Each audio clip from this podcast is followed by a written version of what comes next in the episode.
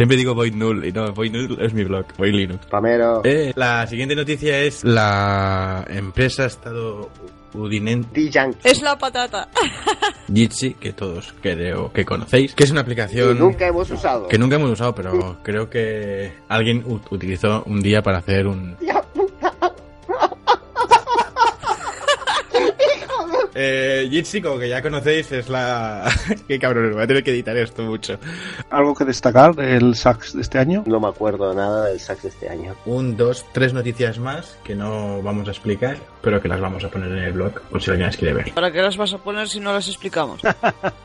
Al final van a ser 10 minutos explicando de por qué no hablamos de las noticias. Estar poniendo contenido oculto así me parece un poco raro. Pues hacemos una cosa, hacemos una pista oculta. en- Solucionado. Lo, lo de hacer una hora y media no, no lo habéis entendido, ¿no?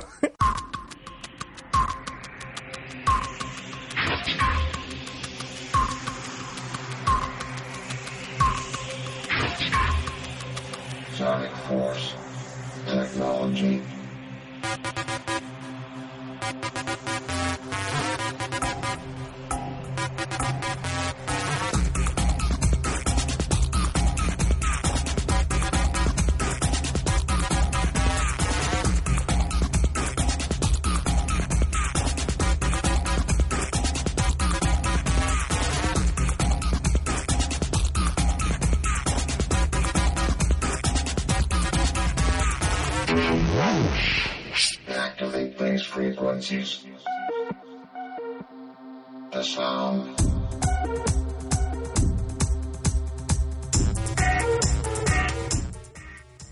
Bienvenidas y bienvenidos a Birras y Bits, un podcast de software libre fermentado y que además es el más longevo del podcasting Linuxero.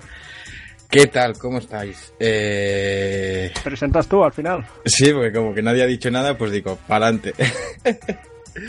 Entonces, vamos con las presentaciones. ¿Qué tal, Eugenio? Muy bien y sorprendido de que la toma de decisiones salga así en directo. Eh, muy buen día de aquí desde Barcelona, la única ciudad que vale la pena la costa catalana porque la otra no vale la pena. Y eh, la verdad muy feliz de estar aquí. Eh, Maresma Lliure Tropical. Eh, ¿Qué tal, Jess? Muy buenas. Pues bien. No me quejo. Es bueno no quejarse. No, no, creo. Eh, lo decía el de Matrix, ¿cómo era? Ya no me acuerdo. Bueno, ya que estás hablando, Miguel, ¿qué tal? Bien, hoy por Salamanca. Parezco Carmen San Diego, para los viejunos. Pero tan viejunos tampoco, ¿no? Yo no he Uy, entendido. Carmen San chiste. Diego era de los 80, ¿eh? ¿Lo has entendido, Jesús? No, No, ¿Cómo es? Yo soy el pipiolo. joven. Y también está Rubén. ¿Qué tal? Aquí sobreviviendo a los temporales en Galicia. El resto todo bien. Pe- ¿Pero has entendido lo de Carmen Sandiego? No, Joder. Que Rubén Soy más- quinta también. soy más joven aún. So- son demasiado críos. Pero Pues sí, Carmen San Diego llevaba un sombrero rojo, ¿eh? claro que sí. Y bien cookie. A ver si tiene que ver algo con Headhaz y nunca lo hemos sabido. Hostia. Ah, eran dibujos. Y un Era un para- videojuego y todo, de videojuego creo. De LucasArts. Ah, yo pensaba que era una persona física. En plan, muy casposa. No sé por qué Bueno, pensaba eso. esto, Miguel, tú lo sabrás mejor. Era de LucasArts, ¿no? Era, iba con Scam. ¿No? Ni puta idea, macho. Yo en aquellos tiempos tenía un Spectrum. Soy, soy pobre. Yo creo, yo creo que corría en Scam eso. Ni idea, ni idea. Pero para todo lo demás, Wikipedia. Pues nada, era un típico point and click eh, ba- bastante, bastante bueno. Te enseñaba geografía y esas cosas. Sí, era un juego educativo. Como el topiteo. No como los de ahora, ¿no? Que solo es matar. Solo es matar, ese es el problema. Si fuera a matar y aprender geografía, pues vale. Ah, bien, bien. Pues no sé, hoy somos muchos. Tenemos también muchas cosas de las que hablar. Y no sé, yo diría, iría directamente ya para Journal D.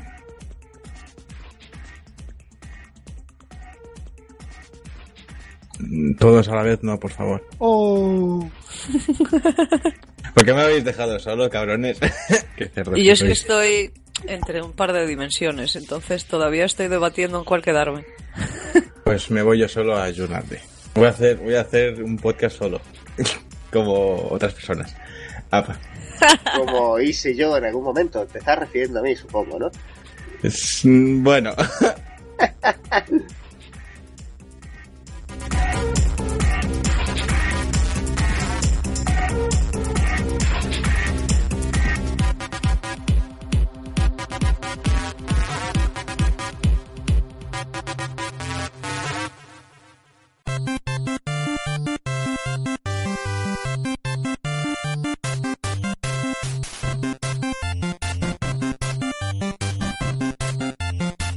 Journal D, las noticias más frescas del panorama del software libre.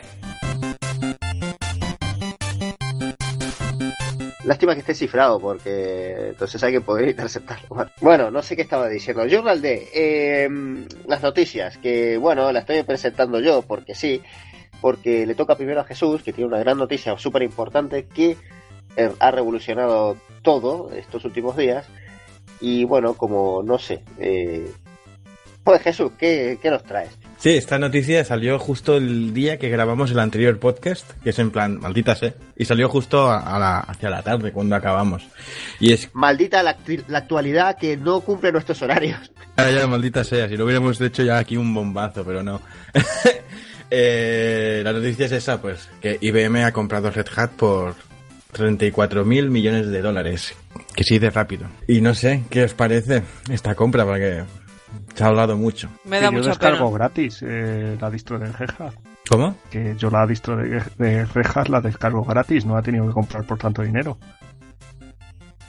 Joder, no cogéis el chiste. Sí, pero es muy, Está es muy malo. malo, Miguel. En fin, bueno, entonces, eh, siguiente noticia. No, eh, No, hombre, hay que debatir, ¿no? ya, por eso, mi chiste es aún peor que el tuyo. A ver, eh, Vaya el nivel.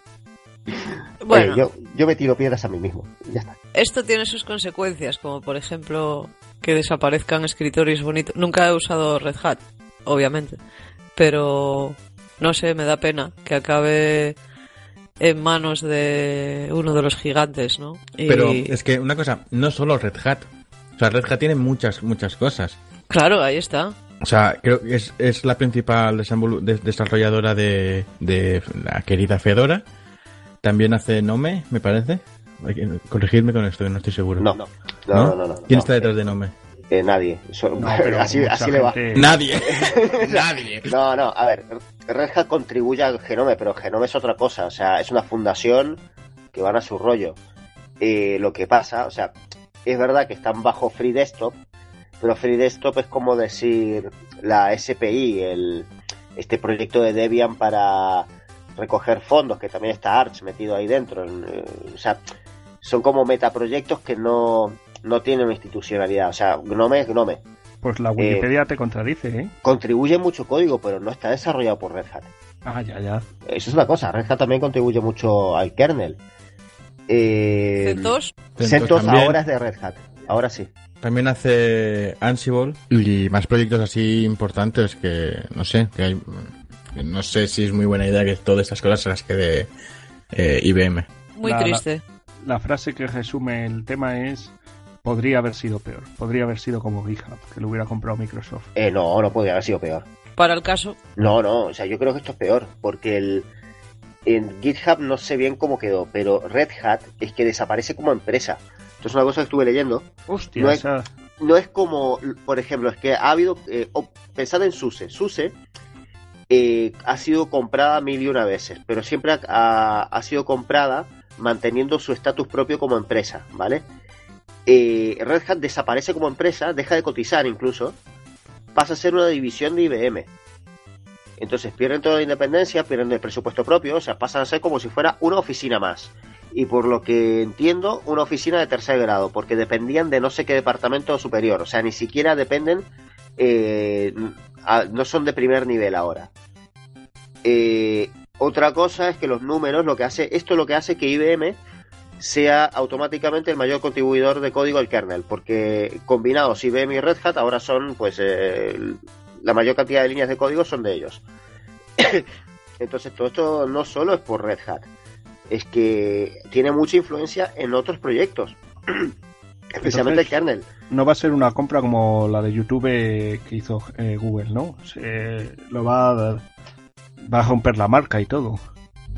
Eso es lo que alguna gente se está preguntando, ¿qué va a pasar con la marca? Es decir, eh, lo más probable es que aparezca un IBM pronto, o sea, yo que sé, IBM Red Hat Linux o una cosa así, o sea, eh, desaparece como empresa.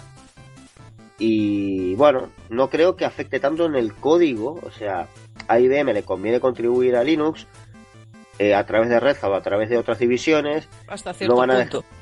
no, les conviene, IBM le conviene.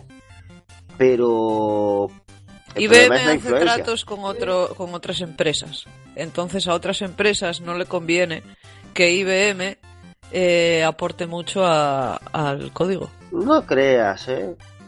No creas. ¿A qué otras empresas? Eh, Microsoft, por ejemplo. Pero eh, Microsoft también contribuye al Sí. Linux. Sí, pero contribuye como contribuye. Contribuye. Es decir, Para mí Microsoft es un caballo de Troya dentro de, del software libre. ¿Qué queréis que os diga? No, bueno, ya sabéis mi opinión. evidente, eso es evidente. Pero eh, el código que mandan es GPL, es decir, no pueden, no pueden escaparse de ahí. Entonces, eh, eh, el problema no es tanto el código, el problema es la influencia. Es decir, IBM es quien es, y es, quien ha sido. O sea, antes de Microsoft, antes del demonio Microsoft, el demonio era IBM. Eso es una cosa que, hay que no hay que olvidar. Y Apple creció eh, creando una leyenda de que peleaba contra el demonio IBM. No nos olvidemos 1984. O sea, hay todo un, toda una simbología detrás de todo esto también. Entonces, IBM fue el primero. El primero. IBM Pero. IBM también dijo que iba a apostar por el software libre con el famoso anuncio ese del 2005. y lo ha hecho. Pero, y lo ha hecho, ¿eh? O sea, no, no hay que decir que no. Tienen también la distribución Linux, aquella rara, ¿no? que, que solo sirve para IA32. Eh, tienen cosas, pero el problema es la influencia. O sea, y es que ya me da igual que sea IBM. O sea, me da no me gusta que se concentre el poder en tan pocas manos. Ese es el problema. Es que ya no solo es Red Hat. Ya lo tenemos con SUSE. eh, y Canonical ya anda vendiéndose y que quiere que alguien la compre. O sea, eh, que todavía no ha encontrado a nadie, pero quieren que las compren. Entonces, ese es el problema. Y todavía se rumorea que Canonical lo que quiere es que la compre Microsoft. Entonces, no sabemos. Ah, era verdad el rumor. Sigue siendo un rumor, pero Canonical todavía no encuentra el comprador. Cosa rara, porque seguramente alguien podría querer comprarlo. Tiene muchas papeletas para que lo compre Microsoft. Yo siempre lo dije. Ubuntu es el Windows del mundo New Linux. Pero Canonical también es como el, el, el, la- el- el grupo este de en plan, por favor, compradme. Y todas, todas las empresas de, de su alrededor, de su mismo sector, les, les están siendo compradas y tal, no sé qué. Y ellos, por favor, compradme a nosotros. ¿sabes? Es como si nadie le hiciera caso a Es Canonical. como, están ahí como en el patio del colegio. Cuando Sí. se la gente. Puede ser una estrategia para que no pidan mucho. Y tú Canonical de portero te pones. Allí, ¿cómo, cómo se llama? ¿Cómo se llama el, el creador? El, el, el, el que manda Mark Canonical. Eh, Marky. Marky para nosotros. Sutherworth. Allí Marky diciendo, por favor, compradme, somos una empresa super guay, tenemos una distribución de género Linux, que mola y un montón mucho. de proyectos ahí tirados en la basura. Y allí una, gran empresa diciendo, uff, os compraríais si aún tuvierais los tamborcitos del inicio, pero ya no. Si, aún tuvierais Mir. no tuvierais bien. Oye, ¿y lo del móvil qué? ¿Lo habéis tirado para adelante? No, bueno, es que a mí me parece grave eso, que se está concentrando mucho poder en muy pocas personas y, y no salen nuevas. Es decir, porque si fuera, bueno, que IBM se compara Red Hat, pero hay alguien que, pudi- que pudiéramos proyectar que tomara el lugar de Red Hat, pues vale, pero, pero no hay recambio, eso es lo que pasa. Entonces, al final, la tendencia es que vamos a tener un Linux super corporativo y bueno, sí, tendremos eh, distribuciones así tipo Arch, tipo Void, por citar una. Eh, Debian.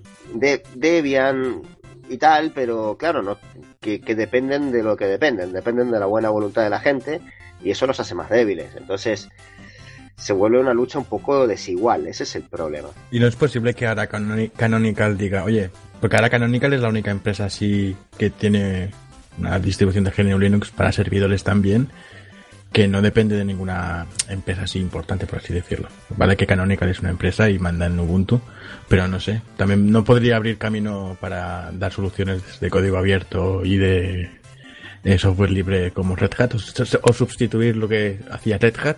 Yo creo que es que el problema es que los servidores ya cada vez se usan menos. Ya la gente tira de virtualización, de contenedores. Ya poca gente trabaja en el metal. Es que es maravilloso. Bueno, a todo esto se junta que Red Hat eh, dejará de dar soporte para KDE. Porque, bueno, dice que Según la- nota oficial, dice que KDE Plasma, el cual se ha ofrecido como una alternativa al, entorno de escritorio por defecto que es Nome, ha dejado de estar soportado. Una futura vi- visión mayor de Red Hat Enterprise Linux no dará soporte al uso de KDE en lugar del entorno de Nome. Y dice que eso, que...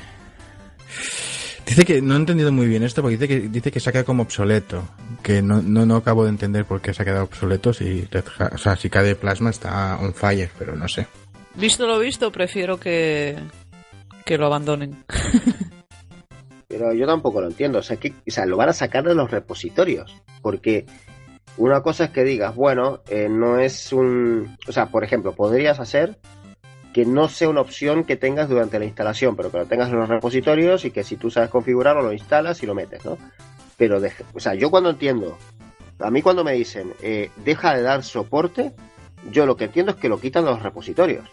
Pero que mantienen paquetes antiguos. So- seguirá estando soportado durante un ciclo de vida de Red Hat 7, Claro, que Vale. es actual. que actualmente está planeado hasta el 2024. Claro, que Vale, 7 es, y- siete es la versión actual. Entonces, estamos hablando de la siguiente. Sí, y Steve Almy, que es el, el gestor del proyecto de Red Hat, dice que eh, están más interesados por tecnologías de vanguardia como Wayland o el proyecto Nome. Y que tirarán por ello. Bueno, vamos, suena excusa porque KDE con Wayland funciona, ¿no? No lo he probado nunca. Yo diría que sí, yo creo que hace tiempo que Plasma funciona Sí, sobre sí, Wayland. sí, seguramente, pero... Pues curioso porque esto ha salido... Creo que salió como dos días después de la compra de, de Red Hat. Pues ni idea. Reducción de personal, a saber. Claro, otra cosa es esa. ¿Qué pasa con todo el personal de, Red- de Red Hat? Que imagino que se quedará como plantilla de IBM o... ¿O qué? Si el plan es el que es, se supone que quedan como plantilla de IBM. Yo tengo un amigo, que pasa que no lo, no lo he visto, así que no, no he podido hablar con él de esto, pero tengo un amigo que trabaja aquí en Barcelona en Red Hat y yo recuerdo que puso en sus redes sociales, puso, estoy preocupado por esta compra. No he vuelto a hablar de él con, con él de esto, pero estaba preocupado. Sigue vivo. Y sigue vivo, sí, sigue vivo. Está de vacaciones ahora. Habría que, que, que está trabajando para Google ahora. no, eh, hostia, pues pregúntale e incluso invítale, ¿no? Oye, hablar de Red Hat más intensamente. También, también es casinero, salsero, o sea, también... Salsero, entonces es mala gente, no lo invites. No lo invites. Un saludo a Eri Beloa, que, que no creo que nos escuche, pero ¿Quién sabe? puede ser, quizás. Bueno, ¿qué más tenemos? Ya, Venga. dejemos de hablar de sombreros rojos y Carmen San Diego. Vamos a hablar. Venga, eh, tiro yo. Pues, eh, ¿baja punto ha muerto o ha resucitado? Eh, hace, bueno, lleva tres o cuatro semanas ido baja punto y ha vuelto la, eh, la web sin actualizarse con la última noticia de junio de este año. Y, bueno, y la gente se pregunta por las redes sociales qué está pasando.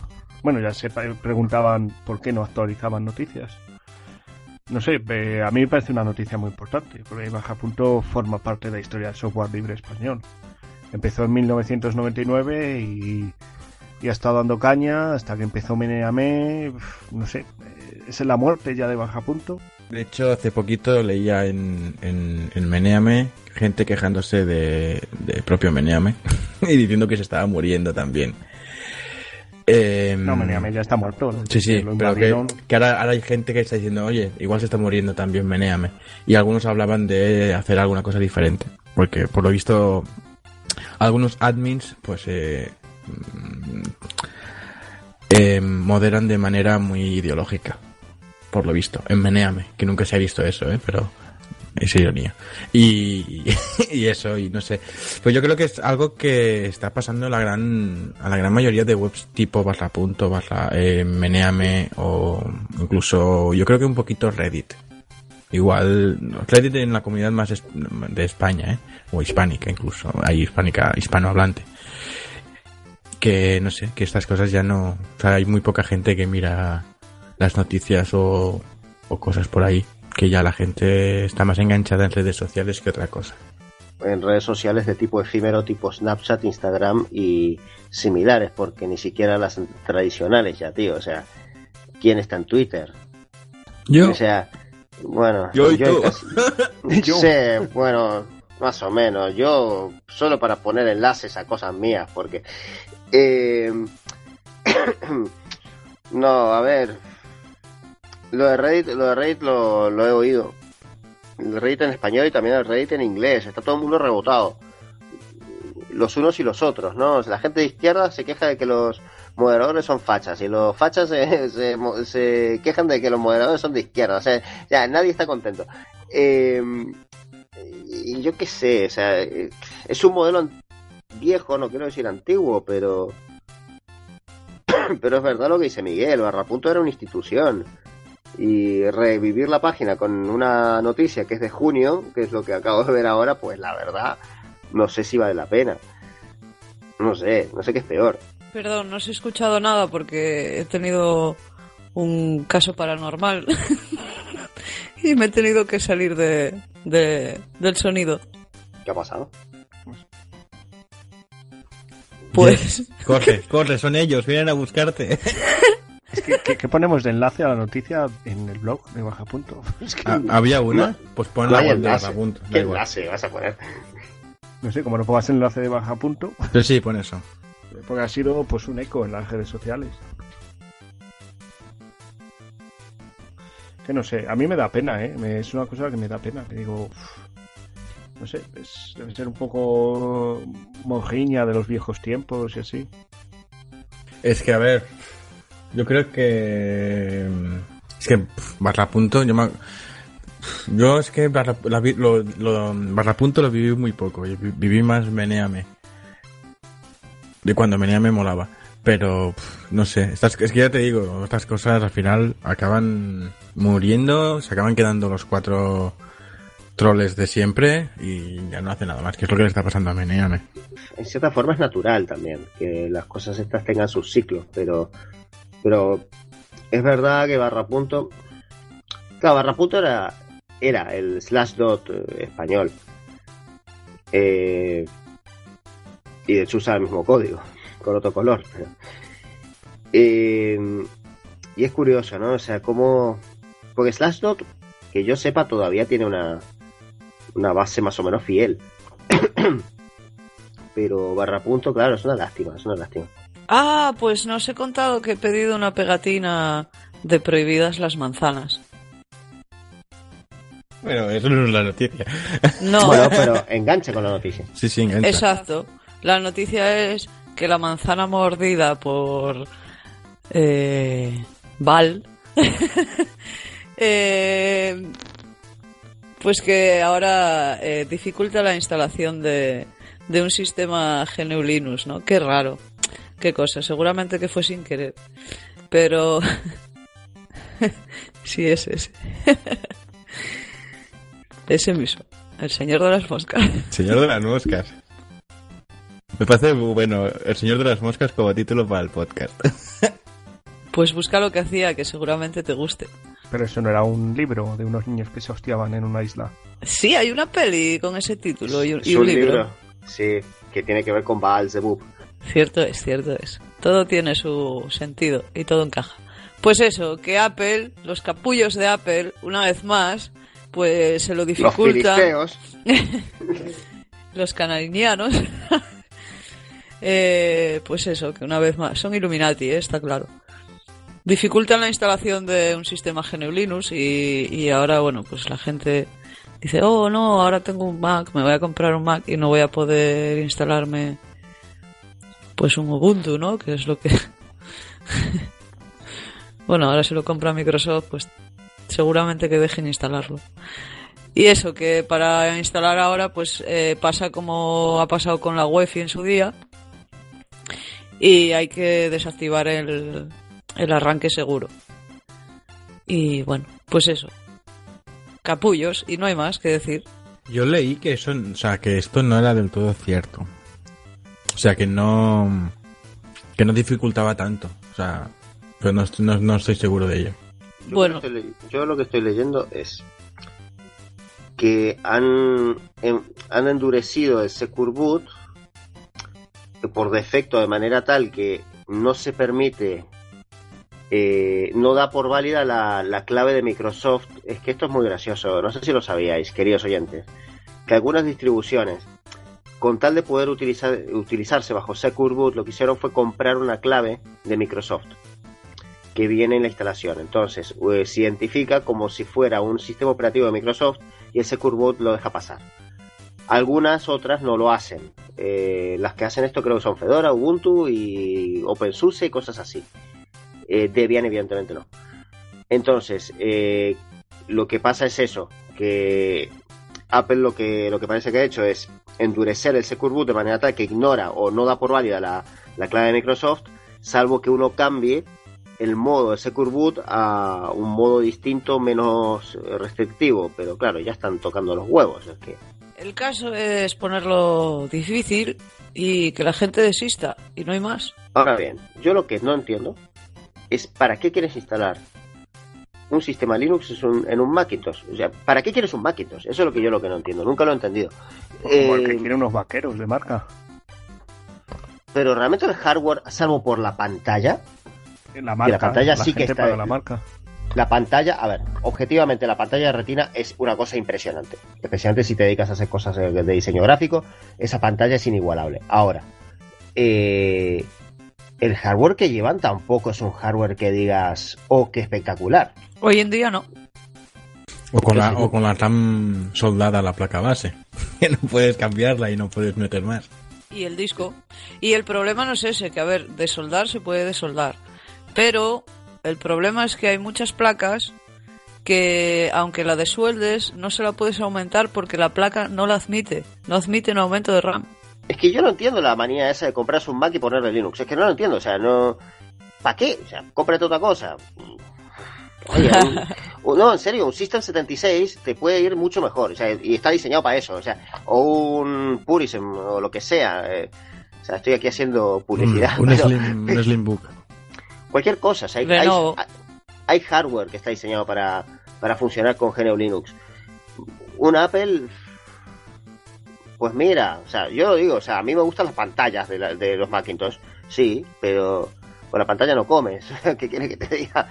Pero también, bueno, también puede llegarte a tus manos un, un Mac y decir, oye, yo no quiero usar eh, este sistema operativo y lo cambio por un Debian. No, yo lo quemo. Yo dije no. Desde un, punto, desde un punto de vista ecológico, igual es mejor reciclar, ¿no? Que tirar. No, no, yo no reciclo ni quemo, o sea, lo quemo, no, no lo tiro ni lo reciclo, que se transforme en humo y gases tóxicos. A mí me regalaba su Mac, su viejo Mac, mi hermano. Y le dije que no lo quería. No quiero eso en mi casa. Fuera. Fuera con el... Con, con esa cosa que me va a espiar esté donde esté. Quita, quita, quita. Fuera. Pues le meto, no sé, un, yo qué sé, la- Amiga OS, o algo así, o sea, algo así de los 80, a ver si funciona. Un Windows para trolear. seguro que funciona mejor incluso. Bueno, pero también hay casos de gente que era de una forma y, y luego pues comprendió cosas y cambió su punto de vista. Entonces tiene un Mac de cuando era una persona un poco maquera. Y vamos poco a dejarlo maquera. ahí. Vamos a dejarlo ahí. Y, y, oye, pues se, se da cuenta de que lo que está usando y que tal es eh, pues una herramienta más del amo. Entonces, eh, si cambias, pues no vas a deshacerte del ordenador que tienes. Pues le instalarás, le instalarás un sistema un li- libre y, tendrás un- una máquina un poco más libre. Yo es que lo he visto al revés, del típico Linuxero que de antaño que te viene, oye, me he comprado un Mac, pero es que Mac es Unix, eh, tío. Digo, no, Mac no, será Unix y tu madre también, pero esto es software cejado, macho, no estás pagando eh, por- y no, yo lo he visto al revés. Y casualmente en el curro, tanto que dicen que es Unix, eh, no, Linux, Unix, un compañero fue a ejecutar un script que era perfectamente estándar en Bash y le petó. Y digo, joder, con el Unix estándar que es el Mac. Eh, espera, el script ese con qué se fue, con qué fue desarrollado. En Bash, en Bash, era Bash. Pero en Ba- y, sí, vale, en Bash, pero en Bash ¿dónde? ¿Dónde lo desarrollaron y por qué? Y luego petó en Pues eh, yo por picardía me cogí, me miré dónde petaba, que petaba en un switch, y vimos que era una sentencia estándar de, de, de Bash, ¿sabes? En un, un syscage de estos. Eh, ca- casi eso, que nunca me... el Darwin, que es lo que lo que está debajo de macOS, el Darwin es Unix y es de los pocos Unix que realmente son Unix. El, el problema es que hay tantas versiones de Bash con extensiones extrañas que no te extraña que haya sido una extensión. Eso no quita que sea una mierda de, o sea, el sistema operativo es una mierda, moralmente hablando es una mierda. Como sistema operativo no es malo, o sea, eso lo he dicho siempre. O sea, tecnológicamente eh, macOS es buen sistema operativo, bastante mejor que Windows. Pero el problema es moralmente, es que además da rabia porque el 80% del sistema es abierto, pero lo que a ellos les interesa no, entonces eh, te atrapan de esa manera. Eso es. ¿Podemos cambiar de noticia, por favor? Que ya me están dando ganas de pegar a gente. Te toca a ti, de hecho. Bueno, sigamos pegando a gente. Resulta que, eh, resulta El que si usted de los tiene, antidisturbios. si usted tiene un, un SSD Crucial o Samsung, o posiblemente cualquier otro, es probable que el cifrado de su sistema, de, de- de su disco sólido, sea en realidad una mierda. Em, hay unas vulnerabilidades críticas que se han descubierto, bueno, se descubrieron hace seis meses, pero se han hecho públicas ahora, en la mayoría de los discos de, de estado sólido de, de Samsung y de Crucial, aunque se especula que todas están que todas están afectadas, todas las marcas, porque bueno, los chips de firmware al final pues son todos iguales y que los cifrados nativos de estos discos de estado sólido pues eh, mm, pues no son tan cifrados. Entonces eh, ha habido parches, eh, Crucial y Samsung han sacado parches para algunos o todos sus productos, Crucial para todos, Samsung pues alguno todavía no. Así que si estáis usando un SSD, eh, id a la, a la página de vuestro fabricante y instalad el firmware nuevo. Que bueno, no sé cómo se hace eso, nunca lo he hecho en mi vida, pero supongo y espero que haya instrucciones para todos. Claro, pero eso implica que, que si usas el cifrado de base, pero si tú cifras eh, con LVM, eh, sigue estando bien cifrado, ¿no? Si haces, claro, si haces cifrado por software, claro, no pasa nada. Pero aunque la noticia dice que si que había interacciones extrañas si uno utilizaba BitLocker. Que eso es curioso. Que aún podía ser más vulnerable si uno utilizaba BitLocker. Pero eso ya no sé cómo puede ser posible. ¿Y qué es BitLocker? Para los Es- oyentes y para mí. Es una solución, si no me equivoco, privativa de cifrado. De Microsoft. Es de mi- era de alguien distinto y lo usó Microsoft, algo así, ¿no? Eh, o lo compraron, no sé, es privativa y bueno, se supone que hace lo mismo que el VM, no, no es más. Pues eso, pero que se puede actualizar los firmware al menos de estas dos marcas, Crucial y Samsung. Así que hacerlo. Por lo que yo entiendo es muy parecido a una- a un flasheo de, de BIOS. Así que no sé. Hay que No usar sé, disquete. O USB, no sé. Pero esa función no creo que ni siquiera se puede usar en Linux, ¿no? Ni idea. No sé. O sea, yo nunca había una opción de cifrar un SSD de forma nativa. Yo tampoco lo he visto, ¿eh? Pero bueno. Bueno, pero en todo caso, LVM no está afectado. Pero si usáis, si llegarais a usar algún sistema operativo que utilice el cifrado nativo de un SSD, pues mira, hacedoslo mirar y no lo uséis. Es demasiado bloated. Bien, pues sigo yo. La gente de Purism anuncia que ya comenzaron a producir los kits de desarrollo de Librem 5. Parece ser que esta primera tanda la van a usar para probar que todos los subsistemas funcionen. Y se espera que a principios o mediados de diciembre comiencen a distribuirlo. Y lo que más me gusta es que van a liberar los diseños de la placa, que eso no lo sabía. Ah, qué guay. Qué bueno. O sea, te podrás bueno. montar uno en casa. Claro, necesitas el procesador también, claro. Bueno, Eso es y muy bueno. Eso es muy bueno. adicionalmente tiene un puerto de corriente alterna y, y un Ethernet. Que eso, claro, no lo va a tener el móvil. Pero no lo va a tener porque va a estar tapado por la carcasa. O no lo va a tener. No, coño, no le vas a meter un Ethernet a un teléfono, ¿no? Bueno, o sea, eso Oye. puede ser útil para alguna cosa. Algunas tabletas chinas ten- tienen, te venían con un, con un adaptador muy raro que era Ethernet y otra cosa, no sé qué era el otro, pero era como una especie de US USB-C, pero más largo. Si este es un USB-C MHL, así que se le puede meter tanto HDMI como Ethernet o cualquier cosa. Mola, mola, pues ya está. ¿Tú, a ti, te- te- a ti tú, tú pagaste por esto? No, yo solo por el móvil. Solo por el móvil. abril.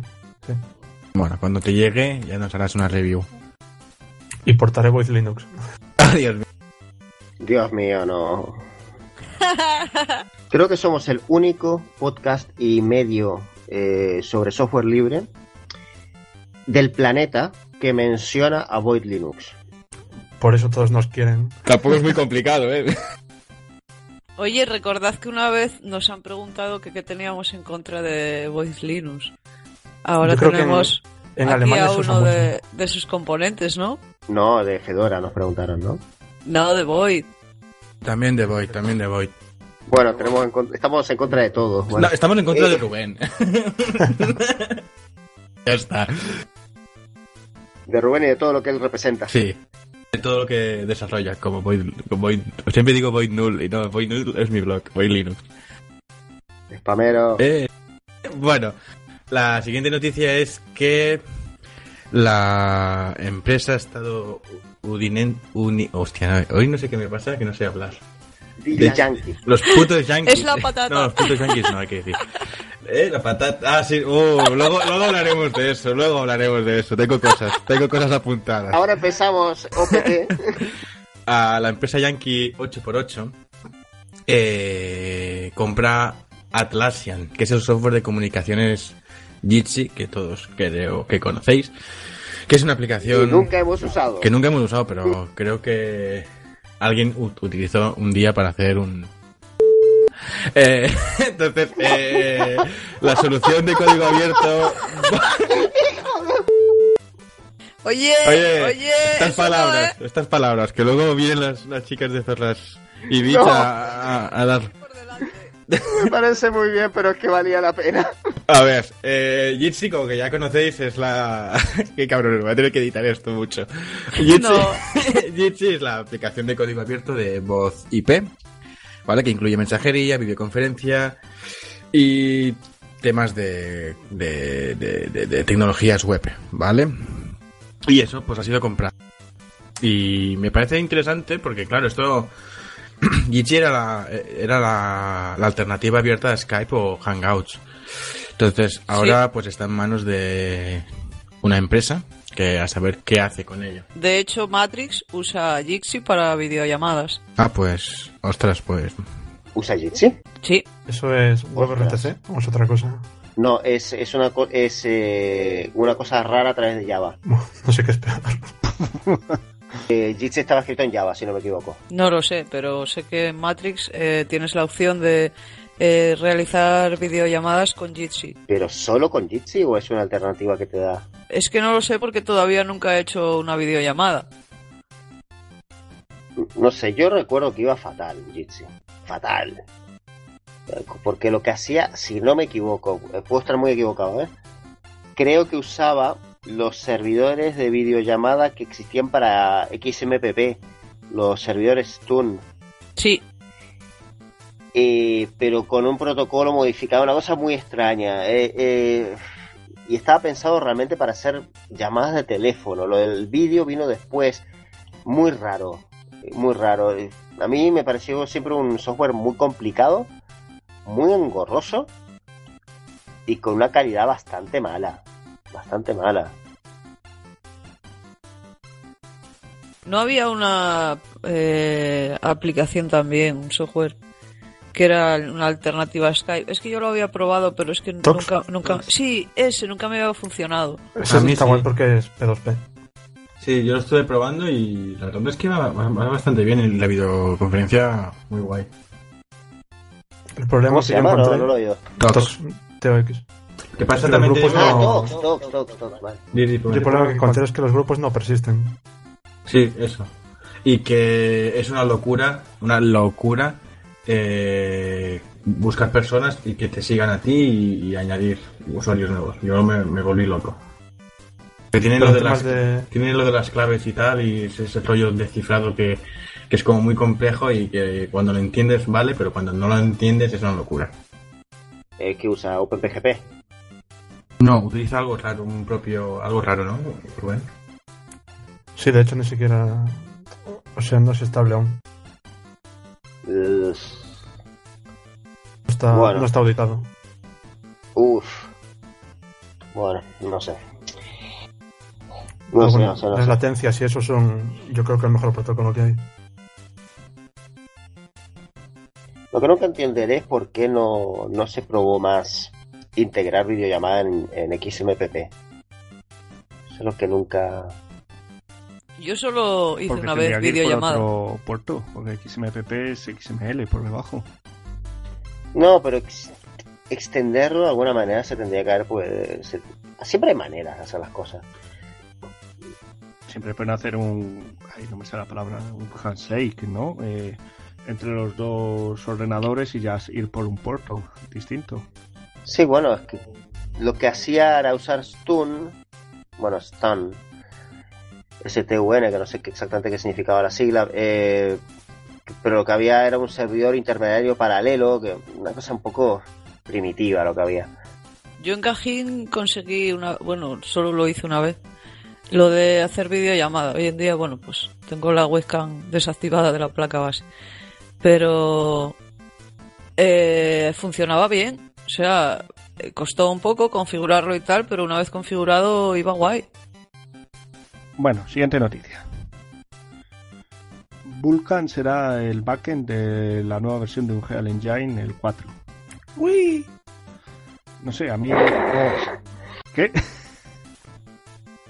Ha sido eso. Ha sido un momento. ¡Uy! Ah, No, pero se escuchaba ahí como si fuera un inicio de gutural. o sea, a mí me, me viene a la mente la, la canción de, de los gallegos, Los Suaves, que a lo mejor la conoce el joven, la de sorpresas que da la vida. Eso es Rubén Blades, macho. No, eso es Los Suaves, la de sorpresas que da Eso es una, fa- eso es una cita la palabra, eh, eso es una cita de la letra de, de Pedro Navaja. ¿Qué dices?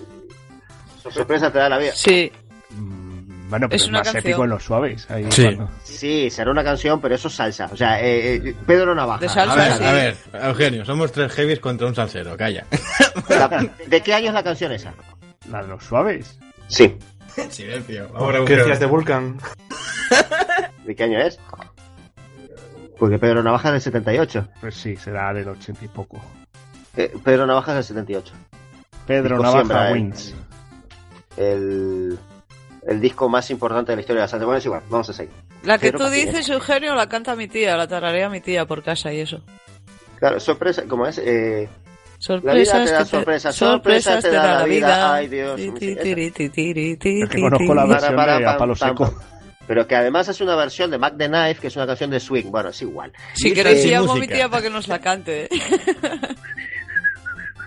Bueno, es igual, no puedo Bueno, citar ¿en qué no sé momento por se ha convertido esto en los 40 principales? No lo sé.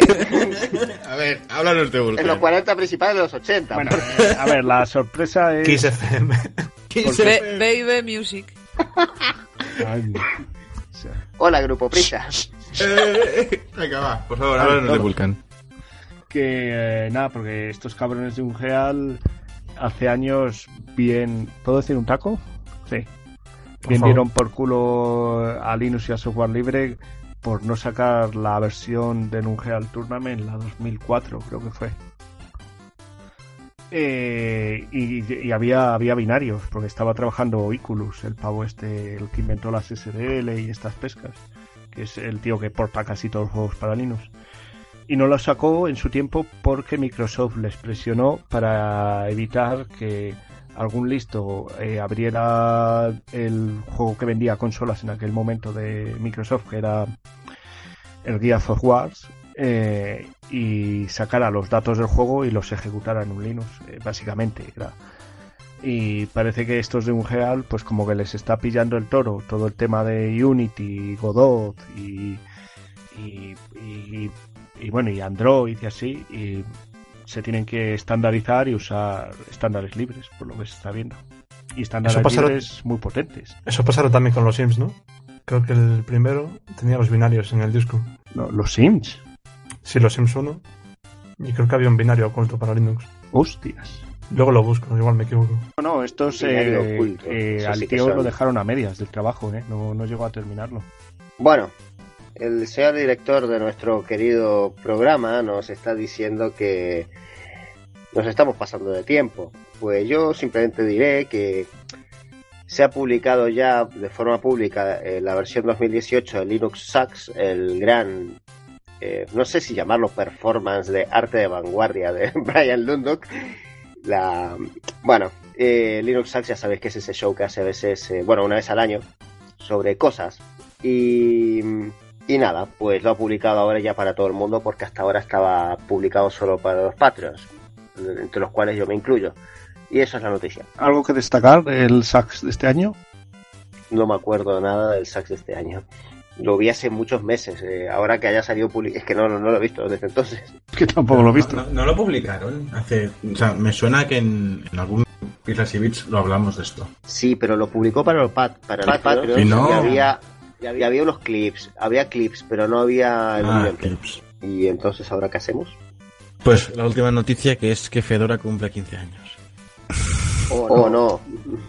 Ya está, y lo dejamos aquí. Así, pim pam. Yo tuve instalado Fedora, ¿eh? ¿Eh?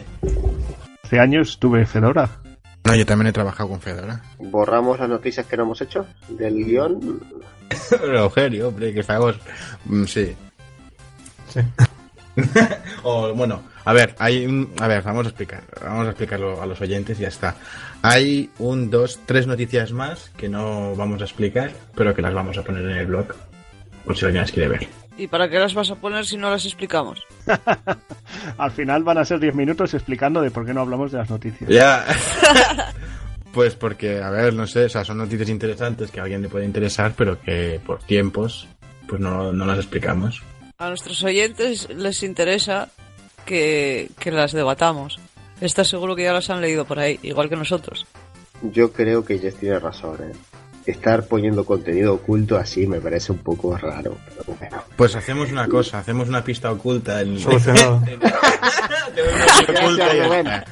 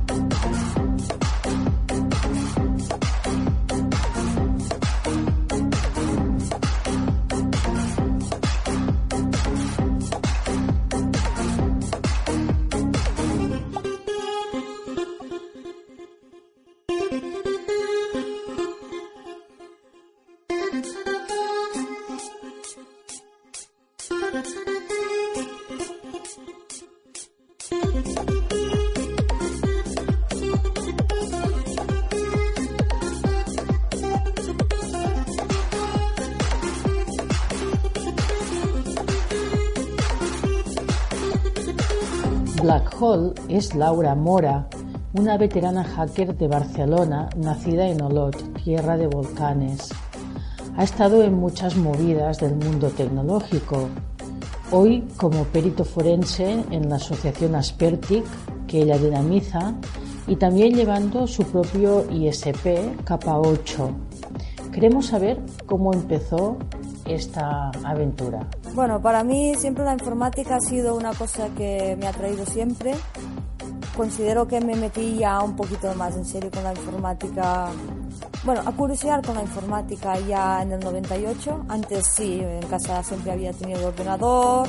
Um, yo me considero que, que, bueno, que he tenido siempre un ordenador cerca para poder jugar, para poder hacer mis trabajos. Incluso, um, bueno, trabajillos que te decían, esto tienes que escribir tantas veces y repetirlo. Pues yo directamente hacía copy-paste con un Word y lo imprimía con una impresora. Me acuerdo aún que lo imprimí con una impresora de agujas, así que, que la profesora en plan, bueno, sí, has hecho lo que has dicho, pues claro, usé las nuevas tecnologías para facilitar mi trabajo, que es un poquito la filosofía de toda la base de mi trabajo. Y bueno, a nivel de estudios, pues am, sí, hice un ciclo formativo de, de grado superior alrededor de 2001, aquí en Barcelona. Ah, era de sistemas, pero bueno, yo siempre digo que, vale, sí, me contaron un poquito algo de base de datos, algo de redes, poquísimo de Linux y mucho de Windows. Y bueno, sí, vale, muy bien, te dan una visión muy básica de la informática, pero no suficiente. Y bueno, ah, desde entonces, ah, pues ah, ahí vi que realmente si yo quería aprender informática, pues tenía que meterme yo con mis cosas. Y además había una cosa que era Linux que me molaba mucho y, y bueno, y no fue hasta 2000, entre 2005 y 2009, más bien 2009, que no me pongo ya que descubro el tema de las telecomunicaciones, ah, porque en un curro donde estaba pues tenía que conectar dos sedes, ah, la sede central y la fábrica, pues las tenía que conectar por internet con una VPN. Y después tenían que estar las dos redes conectadas entre ellas.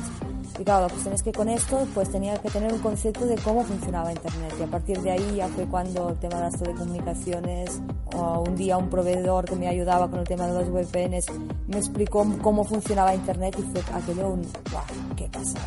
Gifinet yo ya lo conozco desde sus inicios, yo en 2001 cuando vine a vivir a Barcelona Ah, pues ya conocía que había, había un proyecto que se llamaba Barce- Barcelona Wireless a través de un proyecto que había en, en mi pueblo que era Olot Wireless.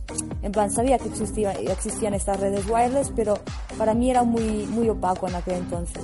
Y no fue hasta 2008-2009 que no empecé a interesarme realmente con las telecomunicaciones y ver que realmente qué me podían aportar aquellas redes de telecomunicaciones. Y bueno, Mm, te digo, en 2008-2009 como mucho sabía hacer una ruta estática y a, a día de hoy tengo montado un ISP. Que bueno, que mm, el tema de las telecomunicaciones es muy divertido, es muy amplio y siempre hay, como todo, hay siempre mucho por aprender. Gustar me gusta todo, ¿vale? Lo que pasa es que no, no siempre se puede abarcar con todo y tengo que aprender a ir haciendo poquito a poco porque tiendo a querer aprender muchas cosas de golpe y después me saturo. Así que poquito a poco y tal. Y normalmente las partes que más me tiran pues es más del área de administración de sistemas, sistemas, implantación de servicios, servicios web, servicios a usuarios, mm, temas Ah, el tema de redes, por supuesto, porque también es comunicar estos sistemas, esto que tú estás creando, hacer que el usuario pueda llegar a este sistema. Y el, el binomio redes-sistemas ah, es el que más toco. Y poquito a poco me estoy poniendo ya también con temas de programación. Programación siempre ha sido una tarea pendiente que he tenido. He sabido siempre lo básico, pero hasta este año no me he puesto un poquito más en serio. Ah, he mejorado muchísimo en, en PHP y ahora ya estoy ya empezando con Python. Y bueno, poquito a poco. Y, y bueno, todo el tema del concepto de backend, frontend, la comunicación de los servidores y que es... mm, a mí lo que me gusta es el global de las comunicaciones. Y bueno, ya queda pendiente todo el tema electrónica, que esto ya quizás cuando me jubile, quizás me pongo con el tema electrónica, ya veremos. La Mar de Bits es un, es una, un servicio, es un servidor de autogestionado, ¿vale? Y ofrecemos ahí páginas web ah, con WordPress, ah, cuentas de correo electrónico y listas de correo, Etherpad, un Doodle que es como una para hacer encuestas, que está muy bien. Y bueno, tenemos varios tipos de servicios que pueden necesitar ah, pues ah, los movimientos sociales, personas individuales, a pequeñas empresas y bueno, es un servicio que estamos ahí, mm, no lo estamos ofreciendo de forma profesional, ah, simplemente que se sepa que es un proyecto autogestionado, que los administradores no tienen remuneración económica por su administración y que bueno, que si hay problemas, pues que, que sepas que se van a arreglar cuando se puedan y bueno, el funcionamiento es bastante bueno y, y bueno, ah, el concepto pues el de, sí, es un voluntariado, pero la gente aporta un, un X dineros, porque yo he estado en otros proyectos ah, de, servidores autogestionados y claro, he visto que mm, si no se encuentra una forma de financiación ah, de los propios usuarios, los proyectos se van al garete porque no hay dinero para, para tirar adelante la infraestructura, porque no, por mucha buena voluntad, un disco duro no se paga con buena voluntad, se necesita dinero. Es una investigación, conceptos, tratar de hacer que los proyectos funcionen y buscar nuevas vías de financiación y aquí en la Mar de Vic, por ejemplo, el concepto es un euro al mes servicio. Sí, yo creo que te conocí alrededor de, del Hack Lab de Barcelona, si no recuerdo mal. Sí, de- de que- andabas por ahí. Sí, de Kernel Panic en 2005 más o menos. Panic, sí. Entonces estabas ya, no, no estabas ya aprendiendo, porque si era 2005 ya estaba... No, no, considero que no, considero que yo en 2005 no tenía ni puñetera idea. No sabía nada de sistemas. Estaba no, te digo en serio. No no sabía, estaba ahí estaba empezando, sabía eh, en- aprendí a montar un servidor Apache, entender cómo, funcionaba. Pero una cosa es montarlo, la otra es entender cómo funciona y aprender a configurarlo. Más o menos por aquellas fechas cuando empezaba ya con ostras, estoy empezando a configurar mis primeros servicios, entiendo ya que hay las bases de datos. A mí me gusta la informática, me empieza a importar cada vez más, ay, me, me importa cada vez menos lo que opinen los demás y para mí lo principal es qué estoy haciendo con mi vida, qué estoy haciendo con mis proyectos, estoy bien con mi entorno, están las cosas funcionando y es cómo mejoro mis sistemas, es un continuo de estar mejorando. Mm, si me quieren llamar hacker, bueno, que me llamen hacker, pero para mí ni me hincha el ego, ni me afecta, ni nada. Y el hecho de que sea una mujer que esté en el entorno tecnológico, um, yo siempre lo digo, para mí el tema feminismo, para mí feminismo es igualdad, no es estar separando los géneros, es el trabajar conjuntamente y que haya igualdad de género. Que yo cuando trabajo no estoy diciendo, es que claro, no puedo hacer esto porque soy chica, o, o estoy haciendo esto porque soy chica. No, simplemente, mm, oye, um, hay un equipo informático, pues es o un problema, se tiene que resolver, pues yo simplemente lo resuelvo a partir de mi experiencia, no a partir de mi sexo, ¿sabes? Sí, la cuestión es que también cabe decir que, que el mundo más tecnológico, más técnico en general, pues es más, es más duro, es más, más seco, quizás ah, muchas chicas pues este entorno no les guste tanto. Y claro, yo por ejemplo me he encontrado estar en grupos que solo habían chicos y no estar a gusto. Y, es un, al pasar los años te preguntas por qué, ¿no? Y dices, ah, bueno, sí, estaban ahí los chicos, que tienen la- los chicos quizás tienen un poquito más la a ver quién la tiene más larga no y las chicas quizás esta forma de trabajar o de ver las cosas quizás también la tenemos pero no nos importa tanto el mira qué grande he hecho esto sino es más mira qué, qué bien qué bien puesto está es más detallista no y y también a nivel de contacto humano, de hacer que las mujeres se acerquen más a los entornos tecnológicos, pues es importante que haya muchas más mujeres, pero también los propios hombres que sean, tienen que ver que, ostras, que, que tienen que haber relaciones más afectivas, más, de, de- más cercanas, no tanto de lucha, lucha y de competitividad.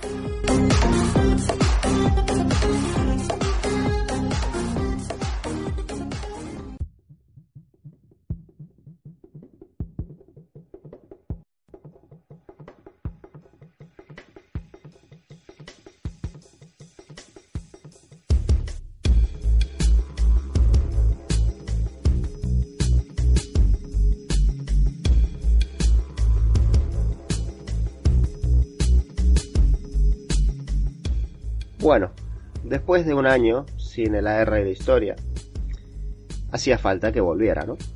Había cierto cierto ruido social a favor de que volviera esta sección y yo no he hecho más que acceder a ese ruido social, a esas protestas. Eh, creo que la más eh, la más ruidosa fue Jess, que quería que volviera esto sí o sí, porque bueno, le encantaba la sección. Así que aquí va esta sección.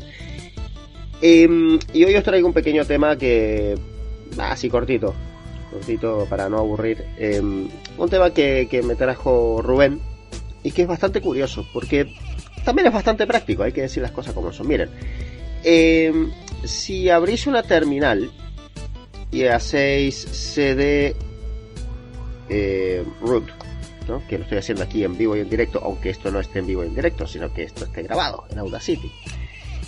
Y estamos en el directorio raíz y hacemos ll, bueno, perdón, ls, ls-l, eh, veremos evidentemente todos los directorios que están en el, en el directorio raíz, ¿no? Eso no es ninguna novedad si lleváis un mínimo tiempo aquí en sistemas tipo Unix, preferentemente sistemas basados en Linux. Y seguramente, seguramente veréis cosas como bin, boot, dev, etc, home, mm, mnt, opt, que no solo es una sección de nuestro podcast, proc, root, run, sbin, srv, sys, tmp, usr y bar. ¿no? Bueno, esos son los que tengo yo. Algunos tendrán CD-ROM, eh, bueno, de todo. Media, a veces hay también, bueno, hay de todo, depende de la distribución. Esto es Arch, eh, esto tiene esta estructura. Pero USR es justamente uno de los de los directorios más conocidos. Y es uno de los directorios también que la gente dice, ¿por qué existe esto? Porque si uno va a USR, si hacemos cd USR, quiero que se oiga el teclado para que parezca más real todo esto, y hacemos LSL, ¿qué vemos? Vemos dentro de USR, vemos USR bin, USR include, USR lib, etc. USR local, USR sbin, USR share, una serie de cosas, ¿no? Pero lo extraño es que, bueno, si volvemos al directorio raíz, claro, y hacemos de nuevo el S en, el directorio raíz, claro, también en el directorio raíz encontramos bin, lib y sbin, ¿no? Entonces, ¿qué pasa? Que mucha gente se confunde, especialmente cuando empieza a empaquetar cosas para distribuciones y cosas así. Se confunde, o cuando quieren buscar el, el, el origen de un problema, eh, se confunde mucho la gente, y yo mismo me confundí hace tiempo, en entre qué es lo que va, por ejemplo, entre raíz bin y lo que va en eh, USR bin, ¿no? O qué es lo que va en lib y qué es lo que va en USR lib, ¿no? Entonces existe, si uno busca por internet y busca por, especialmente la Wikipedia lo dice así, eh, ¿qué es lo que es USR? Te dirán eh, la estructura de archivos secundaria. ¿Qué eso qué significa? Pues no significa nada. Como que por ahí van las cosas que, bueno, que no hacen falta dentro del, del Early Userland, o sea, de la primera fase de, arranque. Bueno, que realmente es la segunda, pero bueno.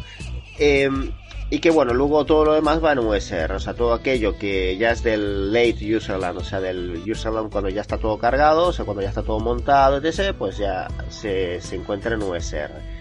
Sí, más o menos es así, hasta que uno mira eh, Arch, por ejemplo, y resulta que en Arch eh, bin realmente es un enlace simbólico a USR bin y ese bin es un enlace simbólico a USR bin y lib es un enlace simbólico a USR lib y lib64 también incluso, ¿no? O sea, que en realidad en Arch y también en Fedora todo en realidad se ha pasado a USR bin porque Systemd lo permite. Una cosa buena que tiene Systemd, ¿no? Pero antiguamente esto no era así. Entonces resulta que, claro, y aparte tiene un nombre raro, USR. ¿Qué significa USR? ¿no? Parece user, ¿no? Claro, es que esa es la historia de, del directorio. El directorio este era lo que antiguamente, antiguamente cuando Unix estaba todavía en el PDP-11, ahí por ahí en los años 70, en Unix USR era lo que hoy en día es Home. Home no existía. Es decir, debajo de USR estaban los, los directorios de los usuarios. Y por eso se llama USR. Eh, voy a ahorraros un poco la historia, pero la historia va, tiene que ver con que, bueno, primero cuando estaban desarrollando Unix en los laboratorios Bell eh, utilizaron un único disco duro, luego se dieron cuenta que para los datos de usuario mejor tener dos, o sea, tener un, un disco duro para... que estamos hablando de discos duros de megabytes, ¿eh? estamos hablando de los años 70, 56 megabytes creo que tenía eso. Eh, un disco duro para el sistema y luego se montaba un disco duro secundario donde estaba USR con los datos de usuario. Perfecto, entonces estaba todo ahí. Perfecto, hasta que se les acabó el espacio en el disco duro 1 y empezaron a meter por fuerza aplicaciones no tan importantes en el segundo disco que estaba pensado para los datos de usuario. Pero bueno, crearon USR Bin y empezaron a meter ahí todo lo que podían meter. Entonces, esa es la historia de por qué USR deja de ser el, el, el directorio de usuario, se acaba creando Home y todo lo que ya sabemos, ¿no? Y Home en una partición distinta, como se suele hacer, etcétera, ¿no?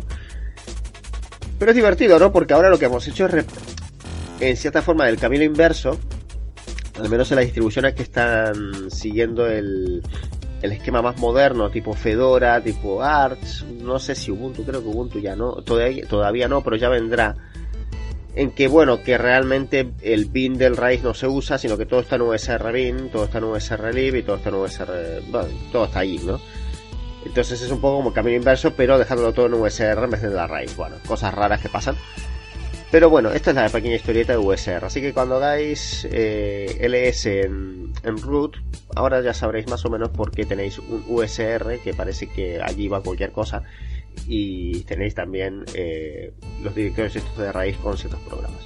Una pequeña curiosidad sobre la historia de, Unix y la evolución que ha tenido, bueno, a sistemas tipo Unix como los nuestros, ¿vale? Nada, espero que esta primera edición de AR la historia desde hace un tiempo, pues os haya interesado. Cualquier, cualquier tipo de comentario y de más datos históricos que podáis tener sobre el tema serán siempre bienvenidos. Y nada, continuamos con el podcast.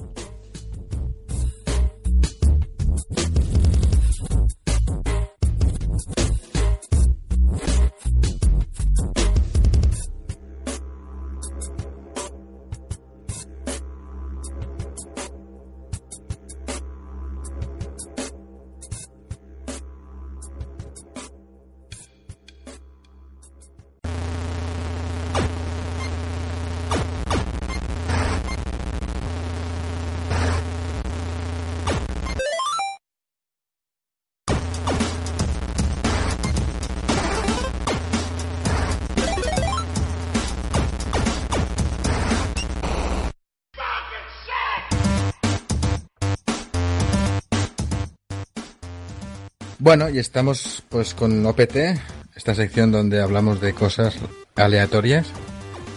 Como si no lo hubiéramos hecho en, en, en Journal D, pero, pero bueno. Bienvenidos a Random Bits. Random Bits, sí. Eh, no sé, ¿tenéis cosas? ¿Cómo os ha ido la, la, la vida esta semana? Fatal, así que sigue tú. Bueno, pues a mí, me, ha- a mí me ha ido bien, la verdad, estoy, estoy bien. Am, la semana pasada recibimos un comentario donde, bueno, comentario troll totalmente, del cual no, no vamos a dar mucha cancha porque los trolls, pues eso, merecen lo peor.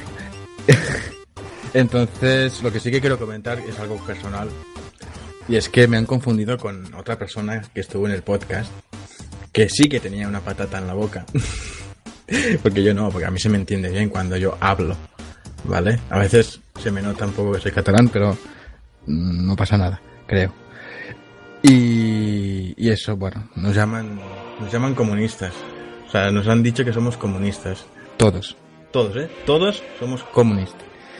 Y no sé, no sé por qué dice que somos comunistas. Si es como si tuviéramos eh, la internacional de fondo. ¿Está pasando? No, no está pasando.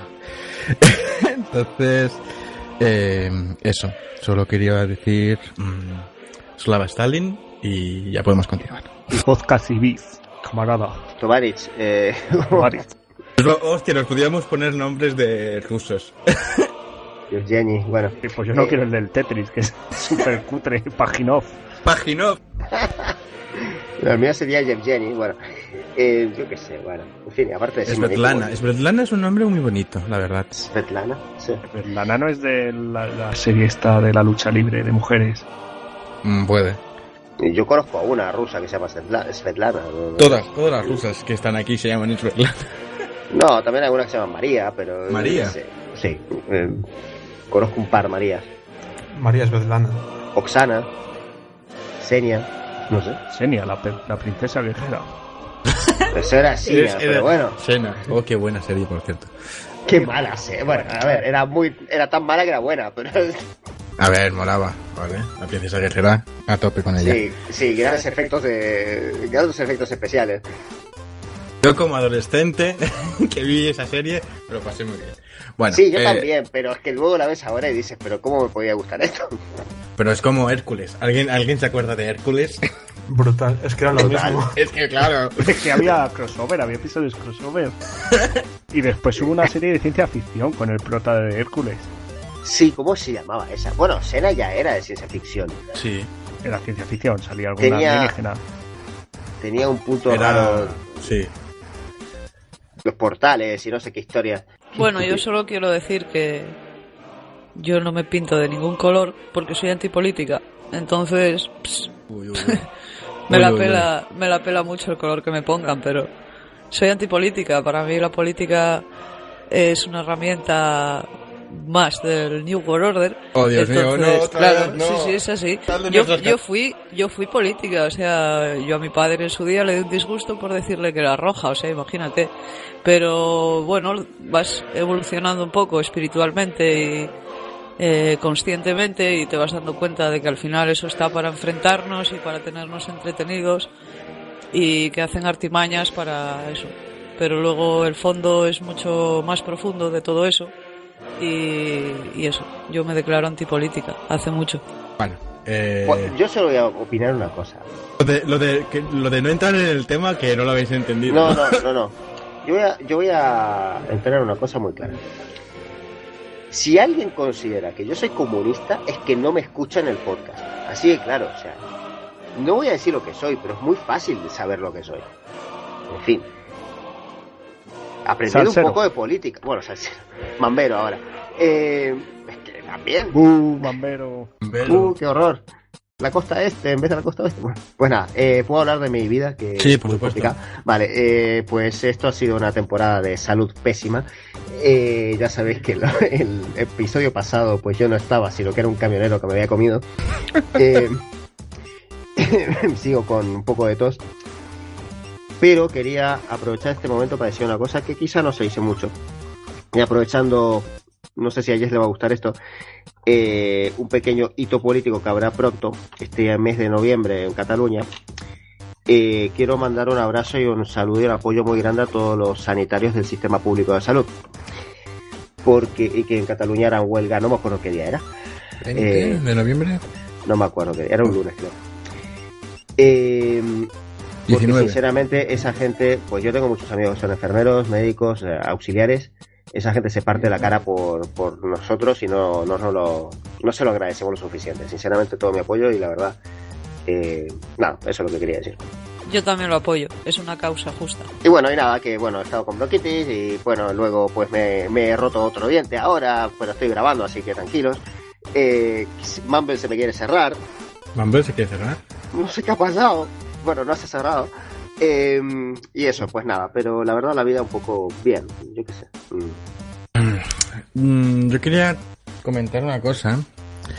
Y es que, o sea, esta semana ha sido guay por mí. O sea, todo bien, todo bien. No tengo quejas de, de software libre ni, ni tal. Pero... ¿De trenes? De trenes también, o sea, ha ido... Bueno, de trenes no. Voy a, hoy voy a, hoy voy a empezar... Ah, mira, me has hecho recordar una cosa. Hoy voy a hablar, Oh, de, no. hoy voy a hablar de los malditos autobuses. O sea, No. el, os- la Ay, semana... De ruedas de goma. Sí, malditas ruedas. Es que... y- y- Has y- usado Alsa Mixer, ¿no? no, pero me parece increíble que, por ejemplo, en la semana pasada hubo huelga de Renfe. Claro, hay huelga de Renfe, entonces si hay huelga de Renfe, mucha gente dirá, pues voy en bus. Pues los señores de, de Moventis, porque son los cabrones, los- la gente de Moventis, dijo ese día, pues ese día vamos a poner autobuses cortos.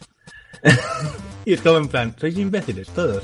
Y no pusieron un bus corto, pusieron un bus corto de estos que te llevan a- a- al aeropuerto, que hay jaulas para, para maletas, por lo tanto Ay, hay no. menos asientos. Y es en plan, so, hubo, hubo mu- mucha gente que se tuvo que quedar eh, en tierra porque es que no podía subir al, al- al- al autobús, no cabía. Y tenía que esperar al siguiente. Y el siguiente iba era autobús de, de- de aeropuerto. Iba a pasar exactamente lo mismo. ¿Sabes? Suerte que mi parada es la segunda que hay en la ciudad. Pero ya estaba lleno, ¿eh? Y era en plan, o sea, sois tontos todos. sois tontos y rayáis mucho. Y me cabrea mucho eso. ¿Pero esto qué es? Huelga de sus compañeros. Sí, pero joder, si, si sabes que hay un, un- uno de los medios de transporte público se está poniendo de huelga, no, no, no, no hagas tú esto. O sea, tampoco digo que los refuerces, porque sería, sería feo, pero hazlo, o sea, pon los autobuses largos que siempre pones. O sea, que, no cambies, no cambies. Eso es la... porque el autobús largo, es que el autobús largo ya se llena y hay mucha gente de pie, mucha gente de pie, cada día.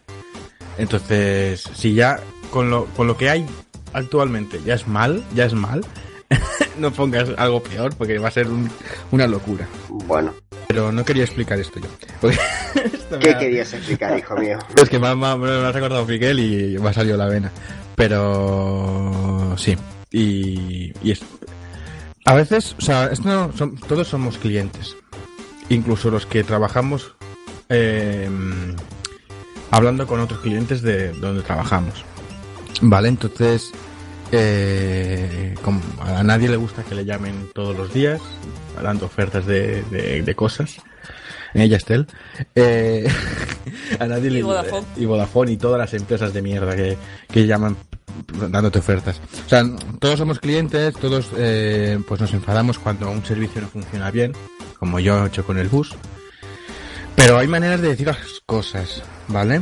Y la semana, bueno, la- las últimas dos semanas, yo viví eh, un momento muy tenso con un cliente, eh, el cual me trató súper mal. Y la semana pasada a mi compañera de trabajo lo mismo. Me trató súper mal. Entonces, eh, no sé, me, me- mm, es un poco quiero explicar eso, que a veces las cosas se pueden explicar de, de buenas y no es necesario eh, ser un borde de mierda, ¿vale? Aunque a ti te estén también presionando tus, tus clientes, ¿vale? No es necesario ser un borde o, o transmitir tu mala hostia y tu, y tu, tu no saber qué hacer a los demás. O sea, hay que tratar bien a la gente. Y hay menos gente que no conoces de nada. Si fuera un amigo, pues mira, no. Con la amistad, pues bueno, hay ciertas cosas Ah, que. ah, se venga, pueden al amigo aceptar. lo tratas mal, No, ¿no? pero que decir, se puede entender ese nerviosismo con, con una amistad. ¿Vale? O al menos yo lo entiendo. A ver, Pero no, eh, tienes razón. con un razón. cliente, es decir, si yo me pongo nervioso contigo, tú vas a entender que estoy nervioso y no te va a molestar. Eso. Pero si es una persona desconocida que, que tal, pues eso sí que no, lo- no lo va a entender. Y es eso, que tratéis bien a la gente. Básicamente. Repartir amor. No, no digo tampoco repartir amor, pero joder, no sé. Vender vuestro amor. Porque claro, porque claro, yo como sysadmin, pues estas cosas ya sabéis cómo, ya sabéis cómo actuamos los sysadmins. Cuando alguien se pone borde, RM-RF. su tarea va al final de la lista de cosas por hacer al día. vale, y ya está. Eso es, es así. O sea, es Como lo- la- los que escupen del McDonald's. Sí, exacto. No sé. Pues sí, hay que tratar bien a la gente. Yo qué sé, que la gente es tonta, punto. Es todo lo que quiero decir. Ah, y no utilicéis Webmin para un servidor en producción. O sea, ¿de qué vais? es que no entiendo esto. ¿Por qué hacéis estas cosas? Y Vesta CP sí, ¿no? Esta CP sí, porque eso funciona, pero Webmin... Rubén, podemos funciona? explicarle. Podemos explicarle, Rubén, a este buen hombre por qué no Yo solo puedo explicar, porque hace unos meses sabe lo que pasó. Pero a ver, esta CP tiene sus cosas y funciona. Ah. Webmin no funciona. y tiene sus cosas. Por favor, Jess, explícale al mundo por qué no hay que usar Vesta CP. Un día se rompe y si no tienes un backup, pues te puedes quedar sin, sin nada. Bueno, Como pero- casi me pasa a mí. Pues ya está, el tu problema es el backup, no ves No, no, no, no, no, no excusemos el problema de Vesta con mi, con mi dejadez. No. O sea, What the fuck? son dos cosas totalmente diferentes. Luego... No, querida, no. Dios mío. Tampoco, ¿por qué? ¿para qué paneles? Con lo bonito Sí, que sí, el yo soy SSH. antipaneles, ya sabéis. Pero... Sí, pero los instalas, ¿no? A tus clientes. Si que ellos quieren hacer cosas fácil, pues es su problema. Yo lo había hecho para, para el correo y para instalar el certificado de Let's Encrypt. Y es que tengo Vesta CP solo para el correo. Pero hace, hace mucho que no entro yo a Vesta. Ni yo. Sea, Es que no- una vez, claro, una vez montado el correo y tal, no, no hay que entrar a nada. Yo solo me acuerdo el mensaje de Rubén que me manda por privado diciendo, Eugenio, ¿qué es eso de Vesta CP? creo, creo que es un panel, ¿no? No sé qué mierda. Cosas que no debéis usar y ya está. Y- Pero tú aún así se lo instalas a tu gente. Eso es lo Pero porque ellos quieren. O sea, si ellos quieren... mercenario. Si ellos quieren un Windows, pues yo les voy a decir, pues montalo, es tu problema, es tu... es tu vida. Pues cámbiame a Windows. Te lo voy a poner. No, ¿Por qué no? porque no quiero Windows. Pedido ahora. no, no, ya mira, tengo que montar luego uno, un 2016 para ponerlo de, de segunda controladora de dominio. Uy, te lo vas a pasar muy bien haciendo Active Directory. Sí, ¿Sabes que después de Active Directory vendrá el EDAP? Oh, Dios. sí, es el siguiente tema que ya está abierto. Y si has llorado con Active Directory, con LDAP vas a llorar mucho. No he llorado. Me he Hombre, aburrido Te has ya. aburrido y, y nos has dicho, por favor, respondedme estas preguntas, que no sé lo que es, esto cómo funciona. No, pero porque ya llevaba muchas horas, pero al día siguiente las leí y las respondí. Pues con LDAP vas a llorar. Ya estuve haciendo un poquito, ¿eh? Para que no me pille de sorpresa. A ver, en realidad es fácil el LDAP, pero a veces petan por cosas que dices, ¿y esto por qué? Y, y el log no da muchas soluciones. Es como postfix, ¿no? Sí, es como Postfix. Aún así, tengo un 9 en mi actividad de, de Active Directory. Un 9. Ole. Ya está, muy bien. Bueno, eh, quería mencionar una cosa. Rubén se va, se va a poner a llorar. Jesús también. Jess, no sé. Miguel también se va a poner a llorar. ¿Te has hecho maquero? No, Entonces no lloro. no, es. Nunca actualicéis Systemd mientras estáis usando Genome. A ver, eh, Oh, no, otra vez. oh, no, otra vez, no. Rectifico, lloro de la risa. Nada, es, es- es raro, ¿no? Estas cosas que pasan a veces que se. Bueno, una actualización que actualizaba Systemd y en medio de la actualización se cae Gnome. Digo, vale, muy bien, ¿qué ha pasado aquí? Y era por eso, claro, como Gnome depende de Systemd, pues algo pasó. Y digo, al final lo mejor para actualizar es eh, entrar en la consola, que estén funcionando la menor cantidad de procesos posibles y hacerlo, porque al final, bueno, esa era mi queja existencial. Voy a por la mía, que la tengo incluso apuntada en el guion. Bueno, hace. No sé si ha sido este mes que ha sido el Open Source Summit, que es como unas charlas que da la Linux Foundation. Y. Y. Ay, perdón. Y dentro de las charlas había una conferencia de, de Brenda Homero. Que, ¿Sabéis quién es Brenda Homero? No. La mujer de John Homero. Es lo que tienen los apellidos en inglés. Vaya. Ah, el de. El del. El del Quake y el Doom. Ah, vale. Bueno, pues la mujer esta, eh, bueno, es la tercera o la cuarta mujer de John Romero, porque este hombre es como, como una estrella del rock, eh, así un, un actor de Hollywood. Pues iba a dar una charla de diseño de, de juegos libres, no videojuegos. Yo creo que ponía board games. Bueno, tenéis el link, eh, si queréis ponemos el link de YouTube. Y yo me emocioné, dije, bueno, bueno, esta mujer que va a dar. Pues menuda decepción de charla que ha dado. Ha sido, parece que veniera de Canarias la mujer porque mezclaba chujas con medidas, eh, en plan aplicaba el rollo open source pero no software libre, no, no dio ningún juego suyo diciendo, oye, mira, este juego lo tenéis en Creative Commons, no, y lleno de referencias puchi, de estas de, uy, pongo una foto de Stranger Things, uy, pongo una foto de, de un manual antiguo de dragones y mazmorras, y así, un- una conferencia que, digo, joder, encima que seguro que ha cobrado, porque tú si vas, si vais a la página de, de Homeros Company, se llama la, la página que, de la empresa. eh, Tiene nombre, perdón, tiene nombre como de... de, no sé, de hacer algo algo muy raro, muy, muy... No sé, como tubos de plástico, de PVC para obras. Sí, o- sí, como, eh, eh, como material, de, y- hijos y fabric- fabricantes de, de desagües de PVC. Sí, sí. No sé, pues eh, estos de momento están haciendo un juego que no hay fotos y, y- y solo se dedican a vender merchandising de cosas suyas antiguas y a dar charlas por el mundo. Y entre ellas, pues se han llevado dinero de la Linux Foundation dando una charla que no que ni chicha ni limona, que básicamente venía a decir qué guay somos, intentad jugar en plan eh, rollo coworking, siendo amiguito del- de la empresa al lado, pero open source, es que ni siquiera hablaba de open source como tal. Bueno, pero esto es la, el posmodernismo este ridículo. eh, que, que Ya. Sí, es como la palabra hacker, que en todos lados meten ahora hacker o hackatón o tal, y después eh, eso no es ni el significado original. Mm, Esto es posmodernismo, la Linux Foundation es po- posmoderna últimamente.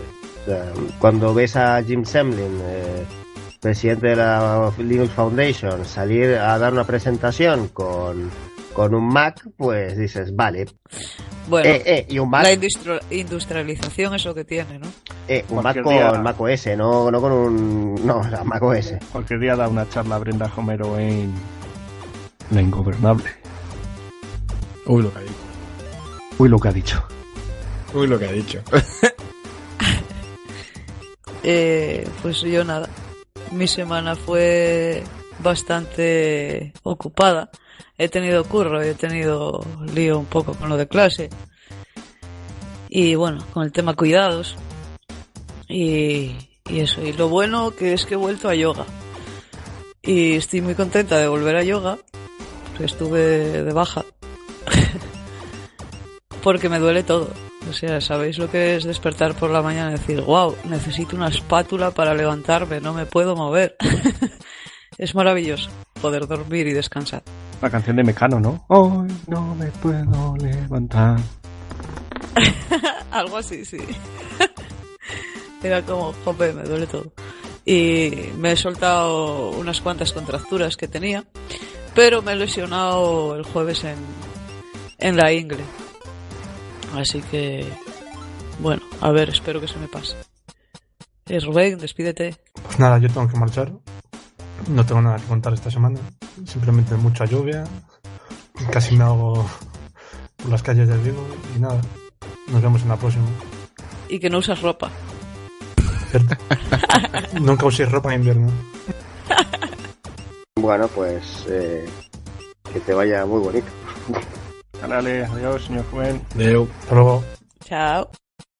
Bueno, pues ahora que no está Rubén, eh, Vamos a cagarnos en los gallegos. Vamos a hablar mal de los gallegos. estabas, estabas contando algo, Jess. Eso nada, que mi semana guay y todo tranquilo y todo bien. Aunque, bueno, parece que eh, mis palabras de creo que fue el primer programa, ¿no? Que hicimos fueron mal interpretadas. En el sentido de que yo, eh, pues comenté que no me había gustado. Es mi opinión de que Greenpeace pues pasara por la ingobernable, ¿no? No ataqué a la ingobernable, no he desprestigiado el trabajo que eso lleva detrás ni, ni lo que se haya aprendido ahí. Simplemente eh, critico o, o considero que no me gusta, que es mi opinión personal, repito, eh, que se le abra las puertas a Greenpeace. Eh, me da igual que sea la IT de Greenpeace, esto es como si viene ahora Monsanto y eh, el IT de Monsanto quiere, que ya no es Monsanto, es Bayer, quiere eh, saber sobre software libre. ¿no? No sé, está en la ética de cada uno abrirle la puerta a ese tipo de eh, mafias, porque son mafias. Y ya está, pero es mi opinión. No ataco para nada a, a un sitio como la Ingobernable. Simplemente en mi interior chirrió que para mí simboliza mucho la Ingobernable y admiro mucho su trabajo y todo lo que hacen.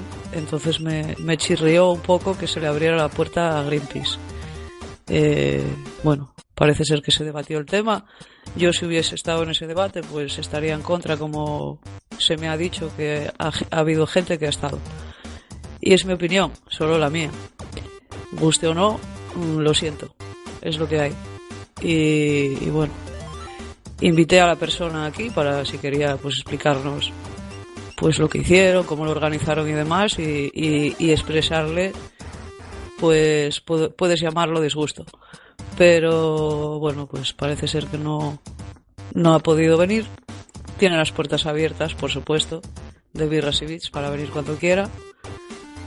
Y es lo que hay yo es mi opinión. Eh, no hay más. Mm, claro que me que me caracteri- caracterizo por hablar con propiedad, por eso he hablado así de Greenpeace. Y podría hablar mucho más. Pero bueno, cada uno es libre de investigar y, y es fácil de encontrar eso. O sea que nada, nada más que decir, solo eso. Bueno, y deciros que he descubrido una cepa nueva. Hablando de plantas. Eso es. que esto sí es Greenpeace, ¿sabes? Eh, bueno, sí, es pa' verde. Eso, que he descubierto una cepa nueva que me ha encantado y se llama Deep Cheese. Está buenísima, tiene un sabor y un aroma que bueno, ¿Sabe a casi... queso? Eh, sí, pero es un sabor muy dulce, muy... No sé cómo explicarte, no es como la cheese de esta que te pega y dices, ¡guau! ¿Sabes? Apesta a queso y sabe a queso. No, tiene un sabor delicadito, así muy suave, eh, como, a, como a finas hierbas. y, y- y no sé, me, ha- me ha gustado mucho, casi tanto como la matanuska, pero bueno, matanuska love y no hay más que decir. Bueno, yo no puedo comentar nada de esto. eh, lo único que puedo comentar es que el pescado frito hoy me salió muy bien y el puré de patatas también, o sea, estuvo bastante bien. Comida casera rica. Y nada, no puedo comentar otra cosa. Las patatas las cueces y después las machacas o las cueces y las machacas. ¿Cómo? ¿Cuál es la diferencia entre los dos procedimientos? Sí, supuestamente el, el mejor puré dicen que es cocer las patatas, quitarle el agua y machacarlas. Que creo que en inglés es, es más eh, potatoes o algo Eh, así. ya, pero es que... ¿Y la otra no opción? ¿Y la otra opción? Pues es hacer el típico puré de toda vida, echándole un chorro de leche, un poco de mantequilla, nuez moscada. A ver, yo lo que hago es hacerlas al vapor. Al vapor. Al vapor. ¿Tienes el, el cachajito este que parece una parabólica? ¿Cómo? Hay un cachajito que parece una flor de metal que se abre y que lo pones Sí, en la olla. para ponérselo de, de gorro, con plan, no quiero que me, me. No, no, a ver, yo lo que hago es hacerlas al vapor. A ver, te cuento lo que hago yo y te cuento la receta. Ahora esto recetas y bits. Eh, no, lo que hago es eh, las troceo y las hago al vapor, las patatas, ¿vale? La- al vapor no uso vaporera, no hace falta. Lo que hago es coger una cacerola, la lleno de agua, pongo un colador que quepa en la boca de la de cacerola, pongo las patatas ahí y lo tapo.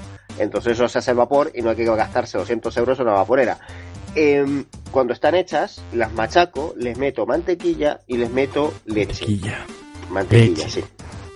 Y entonces las remuevo hasta que llegan a un punto de hervor, o sea, lo caliento todo, le meto nuez moscada, pimienta y sal. Ese es mi puré de patatas. Si quieres te mando with mantequilla. Pero eso es margarina, porque si es vegetal. No, se hace con mantequilla porque si no los tricomas eh, no, no se sueltan, no se agarran. ¿No, no es Y- vegana? No, no, no puede ser, tiene que ser con, con mantequilla original porque si no el tricoma no se rompe y no se, no se mezcla con, con la mantequilla, entonces no se puede usar con margarina, se suelta con, con, con la grasa de, de los lácteos y demás. Por eso cuando se hace una infusión de, de cannabis se tiene que echar leche, porque si no con el agua no, no se rompe el tricoma. Pues yo... Pues yo no hago esas cosas que haces tú, Eugenio. O sea, lo mío... O sea, mi puré de patatas, que es entre comillas, es patata hervida y luego achorrada. Ya está. No, no le meto ni leche ni mantequilla. Bueno, le pongo aceite de oliva, pero ya está. Entonces, Claro, lo mío es patata hervida. no, no, si le, si le pones aceite, le estás poniendo grasa. Es que hay gente que lo hace con... O sea, la leche yo creo que es fundamental, pero el... Es que Eh, no- yo no cocino con leche. O sea, me parece de una aberración total la gente que le pone leche a las comidas. O, ma- o, o nata. ¿Y cómo hace bechamel? Es que no hago bechamel porque no me gusta. Mal, deberías hacer bechamel. Bechamel no Ah, está riquísimo. No, bechamel es... es, es- Ah, es- ahora te voy a... Ahora Tú no has probado mis croquetas. Ahí, eso, ese Tú no es has mi probado mis croquetas. Ese es mi... Me da miedo. yes, No, pero las yes. croquetas, las croquetas sí que me gustan. Ah, ahí está. O sea, a las croquetas te gustan, pero las croquetas llevan leche porque llevan bechamel, así que te callas. Sí, pero es la única excepción que hago. Te callas. te Además, callas, las croquetas de mi madre no tienen tanta leche, porque tienen más... pues son, car- o sea, son croquetas de estas de... De carndoya, o sea, de, de, de puchero. De guisa, de, de, ¿cómo se de cocido, de cocido, de cocido. Entonces eh, están más buenas y no tienen tanta bechamel. Así las hago yo y aún así echas leche. Sí, pero a ti seguro que te quedan pringosas y súper blanditas. Pues no, para nada, queda una textura súper guay, que la rompes y no se cae, ¿sabes? Pues para la próxima vez, en vez de bizcocho, quiero croquetas. With croquetas. Croquetas, venga. Pero en todo caso, gracias Jess por el apoyo bélico porque este señor no tiene idea de la vida. Tú sí que no tienes idea, o sea, ¿cómo? no, a ver, en serio, ¿por qué le ponéis leche y mantequilla y, y nata a las cosas? Es que, ¿por qué? A ver, ¿No yo comes de la chocolate? Yo no he hablado de la nata. Sí, pero el chocolate es diferente. sea, yo digo comidas de. Comidas con. Yo qué sé, comidas. O sea, ¿Podemos cosa- centrarnos en el otra- puré de patatas? No, no, un segundo. Otra cosa es, es comer. O sea, las comidas y cenas no deben de tener nunca leche. Las meriendas y desayunos pueden tener toda la leche que quieras y toda la nata que quieras. El, puré- el puré ¿Y eso de patatas, ¿Eh? en sus creencias, como De en la las leche. mías que los domingos garbanzos, claro. ¿Cómo? Como, lo de no comer sandía para cenar. ¿Por qué? No sé, yo siempre lo he oído. Dice, no comas sandía ni melón para cenar. que Ah, te- porque es te- muy te- líquido, es muy, barriga". líqui- es muy líquido y, y meas mucho. Pues yo en verano muchas veces ceno melón. Yo también. Todos, Todos. todos. Pero es Eh, como, es yo como lo, de, lo de justo cuando acabas de comer no meterte dentro de la piscina. Son mitos de, de madre que se han quedado y que han perdurado. Yo conozco uno que era que es aún peor, eh, que es no mezclar sandía con vino. Hostia, ¿por qué? Eh, había un mito antiguamente, esto me lo contaban mis padres, que había, antiguamente había gente que creía que si tomabas vino cuando comías sandía, te morías, porque supuestamente eso te producía una piedra en el estómago que no se podía digerir, lo cual es mentira. es un Coca-Cola Baileys. El Baileys. Yo creo que si has muerto es por otras cosas, no por la, la sandía. Eh, que, que bueno, que ese mito también existía, el, el vino con sandía. El vino solo se tiene que mezclar con Coca-Cola. Ah, por Dios. Y aquí Miguel seguro que me apoya. Sí. Sí, sí. Yo soy de la opinión que un un vino bueno mezclado con una Coca-Cola sin marca gana un montón.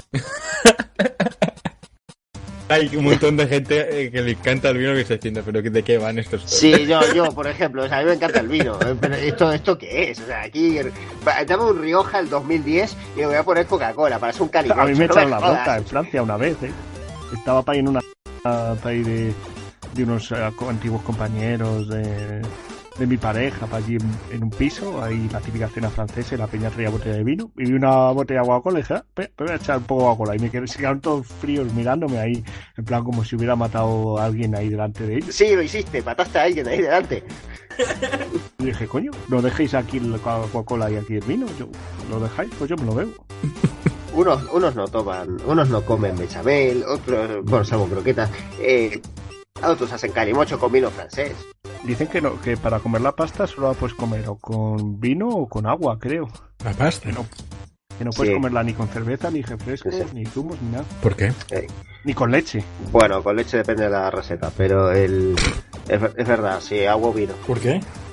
Por- cultura, o sea, no, no, no tiene ninguna relación, o sea, no tiene ninguna razón objetiva, simplemente es eso, cultura. Pues a mí los macarrones me gusta hacerlos con mantequilla, Oh, es que ¿por qué me metéis mantequilla a las cosas, de verdad? porque está muy buena. no, la bueno. mantequilla. oh. ¿Y el queso rallado? ¿Qué opinas? Buah. O sea, el queso, mira, a ver. En plan, los típicos macarrones con queso gratinado. No, no, no. Hostia, qué rico, No, tío. no, no. Queso gratinado, o sea, el queso fundido da asco. ¿Vale? ¿La pizza? Sí, En la, la pizza, yo me hago pizza sin queso. ¿Qué dices? Y me vais a O sea, odiar ¿qué todos comes? y os vais a reír mucho de mí, pero me da igual. Pan, o sea, es- Estoy orgulloso de mi con- pizza sin queso. Oye, yo quiero probarla porque solo me como los bordes de los colegas, porque no tienen nada. Pues mi pizza con queso te va a gustar. Sin No, queso. sin queso, Sin no queso, quiero perdón. sin queso. Sin queso te Pero va a tampoco gustar. me gusta el tomate, ¿eh? Pues no le pongo tomate. ¿Qué, qué cojones haces? No, sí, yo sí que le pongo tomate. ¿no? Yo sí que le pongo tomate. De hecho, le pongo. Le pongo, no le pongo tomate, le pongo siempre salsa boloñesa, porque está más bueno. Ay, Dios mío, ay, Dios mío. No. Pero el queso fundido, además, de hecho, el queso, ¿sabéis? El, o sea, el queso me gusta, ¿eh? Pero el queso, o sea, el queso de, de- ¿cómo se llama? De cuña, me gusta. El problema está cuando, eh, que, el, que, que si el queso está sudado, a mí ya, ya no me gusta. ¿Y qué opinas de la jaclet? ¿De? La jaclet. ¿Qué es eso? A lo mejor el Eugenio la conoce. La raclette es un tipo de fondue. Eh, Sí, es como una plancha que la pones, es un juego, al final es jugar con, con amigos en la cena, jugar con la comida. Está muy bueno, es así una plancha y pones como, tienes como sartencitas y pones arriba las cosas para hacer así a la plancha Ah. y debajo fundes queso. Ah, no, esas mierdas no. Ay, es- es De hecho, el, el olor a queso fundido me ofende mucho. Pero Huele mucho. fatal. Me ofende. Bueno, eso es verdad, huele fatal, pero está más rico. No, no. si es que el episodio de Heidi daba hambre. Tío, voy a, ahora voy a ir al súper y voy a comprar camembert, tío. Coge eso, coge un, vin- vino bueno y coge Coca-Cola. Bueno, No, Coca-Cola no compres, que no hay que comprar. Compra. Eh, Coca-Cola. Cola, cola hacendado. No, yo, No, yo hacendado. no compro. Eso es veneno. Fuera bromas, ¿eh? Fuera bromas. Todo veneno. Todo. fuera bromas. eh, yo los refrescos los he reducido a nada. A nada. Yo solo tomo agua, sobre todo agua, ¿no? Pero tomo zumo de piña y mosto, nada más. Mosto. Sí, bueno, y trino de manzana. Nunca, nunca hubiera imaginado verte a ti con mosto. El mosto está buenísimo. Esto está buenísimo. Sí, sí, pero no, no sé, es lo típico que no lo hubiera imaginado. Yo, yo he reducido, o sea, a- bueno, si por ejemplo algún día llego a salir y me apetece tomarme una copa, ahí es donde puede caer un refresco, cosa que estoy haciendo una vez cada tres meses. Eh, últimamente tiro más de cerveza, alguna vez un vino y agua. O sea, todo bastante natural, aunque tenga alcohol, pero bastante natural. Es como, Agua de cuevas, la mejor de todas. Agua de cueva. eh, seguramente, pero en Barcelona lo que tenemos es agua de mierda. Agua de cuevas embotellada, es de aquí de Asturias, está muy buena. Agua de grifo de, de- de Barcelona. ¡Buah! Mua. ¿Qué es? Como la de Madrid. Te, te inmuniza- el agua de Barcelona te inmuniza contra todo tipo de enfermedades desconocidas. Oye, ¿no fue, ¿no fue ahí en Barcelona donde se encontró cocaína en el agua? Sí, Sí. claro. Pues sí. mirad a ver. Así está la peña por ahí, ¿no? Hombre, Así estamos todos. ¿Y el Exaltada. mosto, Jess, cómo lo tomas? ¿Con, ¿Con una guinda flotando o no? Nah, eso sí, me lo dan en el bar así o tal, si algún día voy a un bar y pido Ah, es mosto. que aquí me acuerdo que cuando era pequeño, lo típico ir con los padres y pedir un mosto y te ponían una guinda ahí flotando. Sí, Pero, ¿verdad? pero, pero la guinda, la, la dulce, la La- dulce, la. La, la marrasquino, ¿no? La rosita esta, no la roja. Ah, aquí ponen la hoja, la que está como metida en conserva en almíbar. No, aquí ponen la rojita, la rosita esta. Pero no, yo en casa me compro una botella y me lo voy tomando de vez en cuando. Una pintina de mosto. una pintina de mosto. pues Oye, yo... cada uno tiene su bebida. Sí, sí, yo solo bebo Jagger. Ya. Jaggermeister y, y, y, y whisky. y cerveza. bueno, ¿puedo, ¿puedo decir qué es lo peor que he tomado nunca en mi vida? Un mosto. Hay una especie... No, bueno, tiene que ver con el mosto, creo. Hay una especie de vino espumoso que se está empezando a vender ahora, que es azul. Una porquería. ¿Qué? Que no pude decir que no, porque estaba en una casa ajena y evidentemente queda muy feo rechazar al menos la primera copa. O tirárselo a la cara. En plan, Dije, ¿qué es esta mierda? Es como un lambrusco malo, pero azul. Y dices, a ver, el lambrusco mola. el lambrusco mola, pero no un lambrusco malo azul. Que le pones azul para que disimular que es un lambrusco malo. Eh, Bueno. Prefiero ponerle Coca-Cola. Yo os voy a hacer una recomendación. Eh, hace cosa, creo que fue hace cosa de tres semanas o así. eh, empecé una cena con un chupito de Jagger. lo que vino después, eh, no lo puedo explicar. pero, La fue, recomendación es no hacerlo, ¿no? pero fue maravilloso. La recomendación es hacerlo. Pues yo bebidas azules he probado el té azul y está muy rico. Té azul. Sí, ¿Cómo? ¿Pero qué, qué, qué planta azul hay? ¿Lleva cereza? Cereza. Pero cereza O- no, o- no es azul. O ciruela. Ciruela tampoco es azul. Anda, no, que es azul, ¿no? No hay arándanos azules. O sea, es azul por fuera, pero por dentro no. es Sí, azul. si lleva- Os lo busco. Hay uno, sí, es que yo recuerdo haber tomado un té alguna vez que era no azul, pero así tipo violeta oscuro, que llevaba cáscara de algo. Y entonces le daba ese color. Es un té chino. Un té chino. Lleva flores, estoy buscando, y queda como tirando a morado. Pero Sí, es es que, posible. o sea, no existen pigmentos azules en la, en la naturaleza. Tío, hombre, las flores, ¿eh? No. Camelia sinensis. El azul azul no existe, pero el, pero hay violetas que son que luego hacen el azul. Pero el vino azul es lo más sintético que vas a ver en tu vida. Vino azul, pero ¿por qué? Yo qué sé, tío. ¿Y por qué tengo esos amigos yo? Eso también es la pregunta Porque que me claro, el hago. vino jojo suena muy... Eugenio, he buscado vino azul en internet y el primer artículo pone vino azul. Punto. ¿Qué son los vinos azules? Punto. El vino blasfemo. Es que es una porquería. Oh, Dios Una mío. porquería. Pues nada, ha sido esto comidas y bits. Muy interesante. Sí. Deberíamos hablar más de, de comida, ¿eh? Que yo tengo que ir a comprar. hablamos. Tengo que ir a comprar ahora. Como el típico podcast que empiezas a oír y van pasando los meses o los años y al final se ponen a hablar de comidas o de series y dices, macho, pero no hablabais de ciencia No hablabais de- o, o hablabais de, de la cría del cangrejo. Hostia. Nosotros hablábamos de cangrejos aquí. Sí. De cangrejos. Y cangrejas. Hostia, no. Hostia, las cangrejas. Oh, iba a decir algo que iba a ser peor, pero bueno, en fin, Pero sí, no os fiéis de los líquidos azules. no, nunca. Si es un tesi. Sí, eso te- Sí, porque, eh, ya veis los anuncios, los hacen con compresas de sangre real, ¿Cómo? ¿Qué tiene que ver? ¿Qué Sangre tiene que ver esto, Miguel? O sea... azules. ¿El té? Ah, la Las sangre compresas. dices. Ah, Lo de las anuncios de compresas, sí. compresas. sí, ah, sí, sí. Pero, pero ¿qué tiene que ver esto con el vino azul? Que es otro líquido azul. Bueno, podcast, el título del podcast es No fiéis de los líquidos azules. Oye, pues lo voy a apuntar. Menos del té. Del té. Vale, voy a poner no os fiéis de los, de los líquidos azules menos del té. Bueno, despedimos, que esto ya se ha vuelto muy surrealista.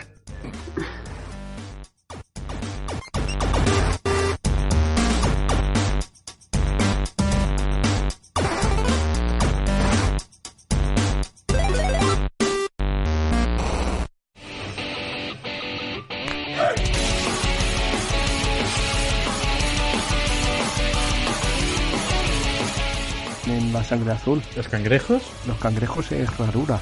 Tienen sangre azul. Sí.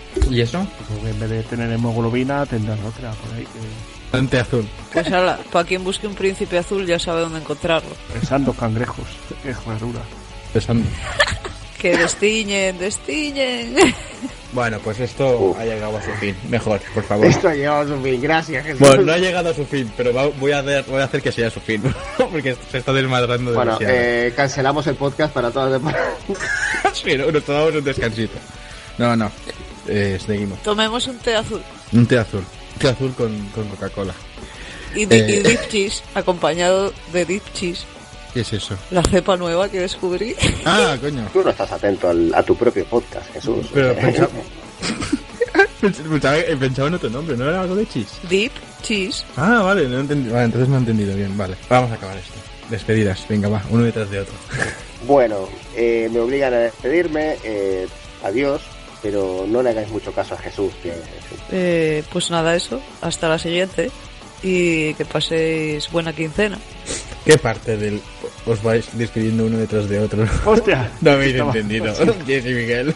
Nada, pues desde Salamanca, estamos aquí con lluvias, pues os digo adiós, oyentes. Y vale, buena semana a todos. Pues bueno, ha quedado, ha quedado buen podcast. No ha quedado raro. Como los otros dos, pero que sí. la verdad que ha quedado, ha quedado bien. El espíritu de Vilas y Bits vuelve. y eso, nada, un placer, como siempre, haber hecho este podcast con vosotros.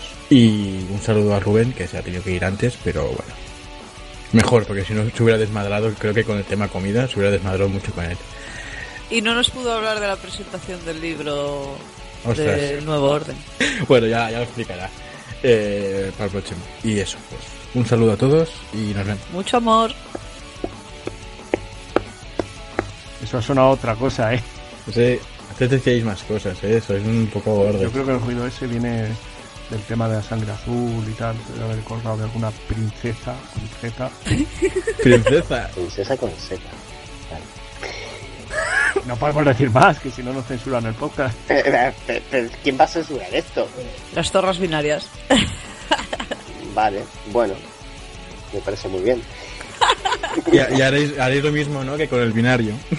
Lo mataréis. No, o ma- nos mataremos birras y.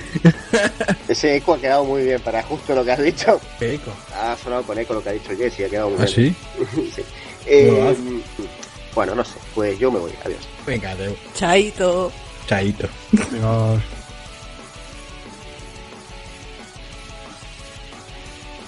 Ay, le estaba dando el botón Start.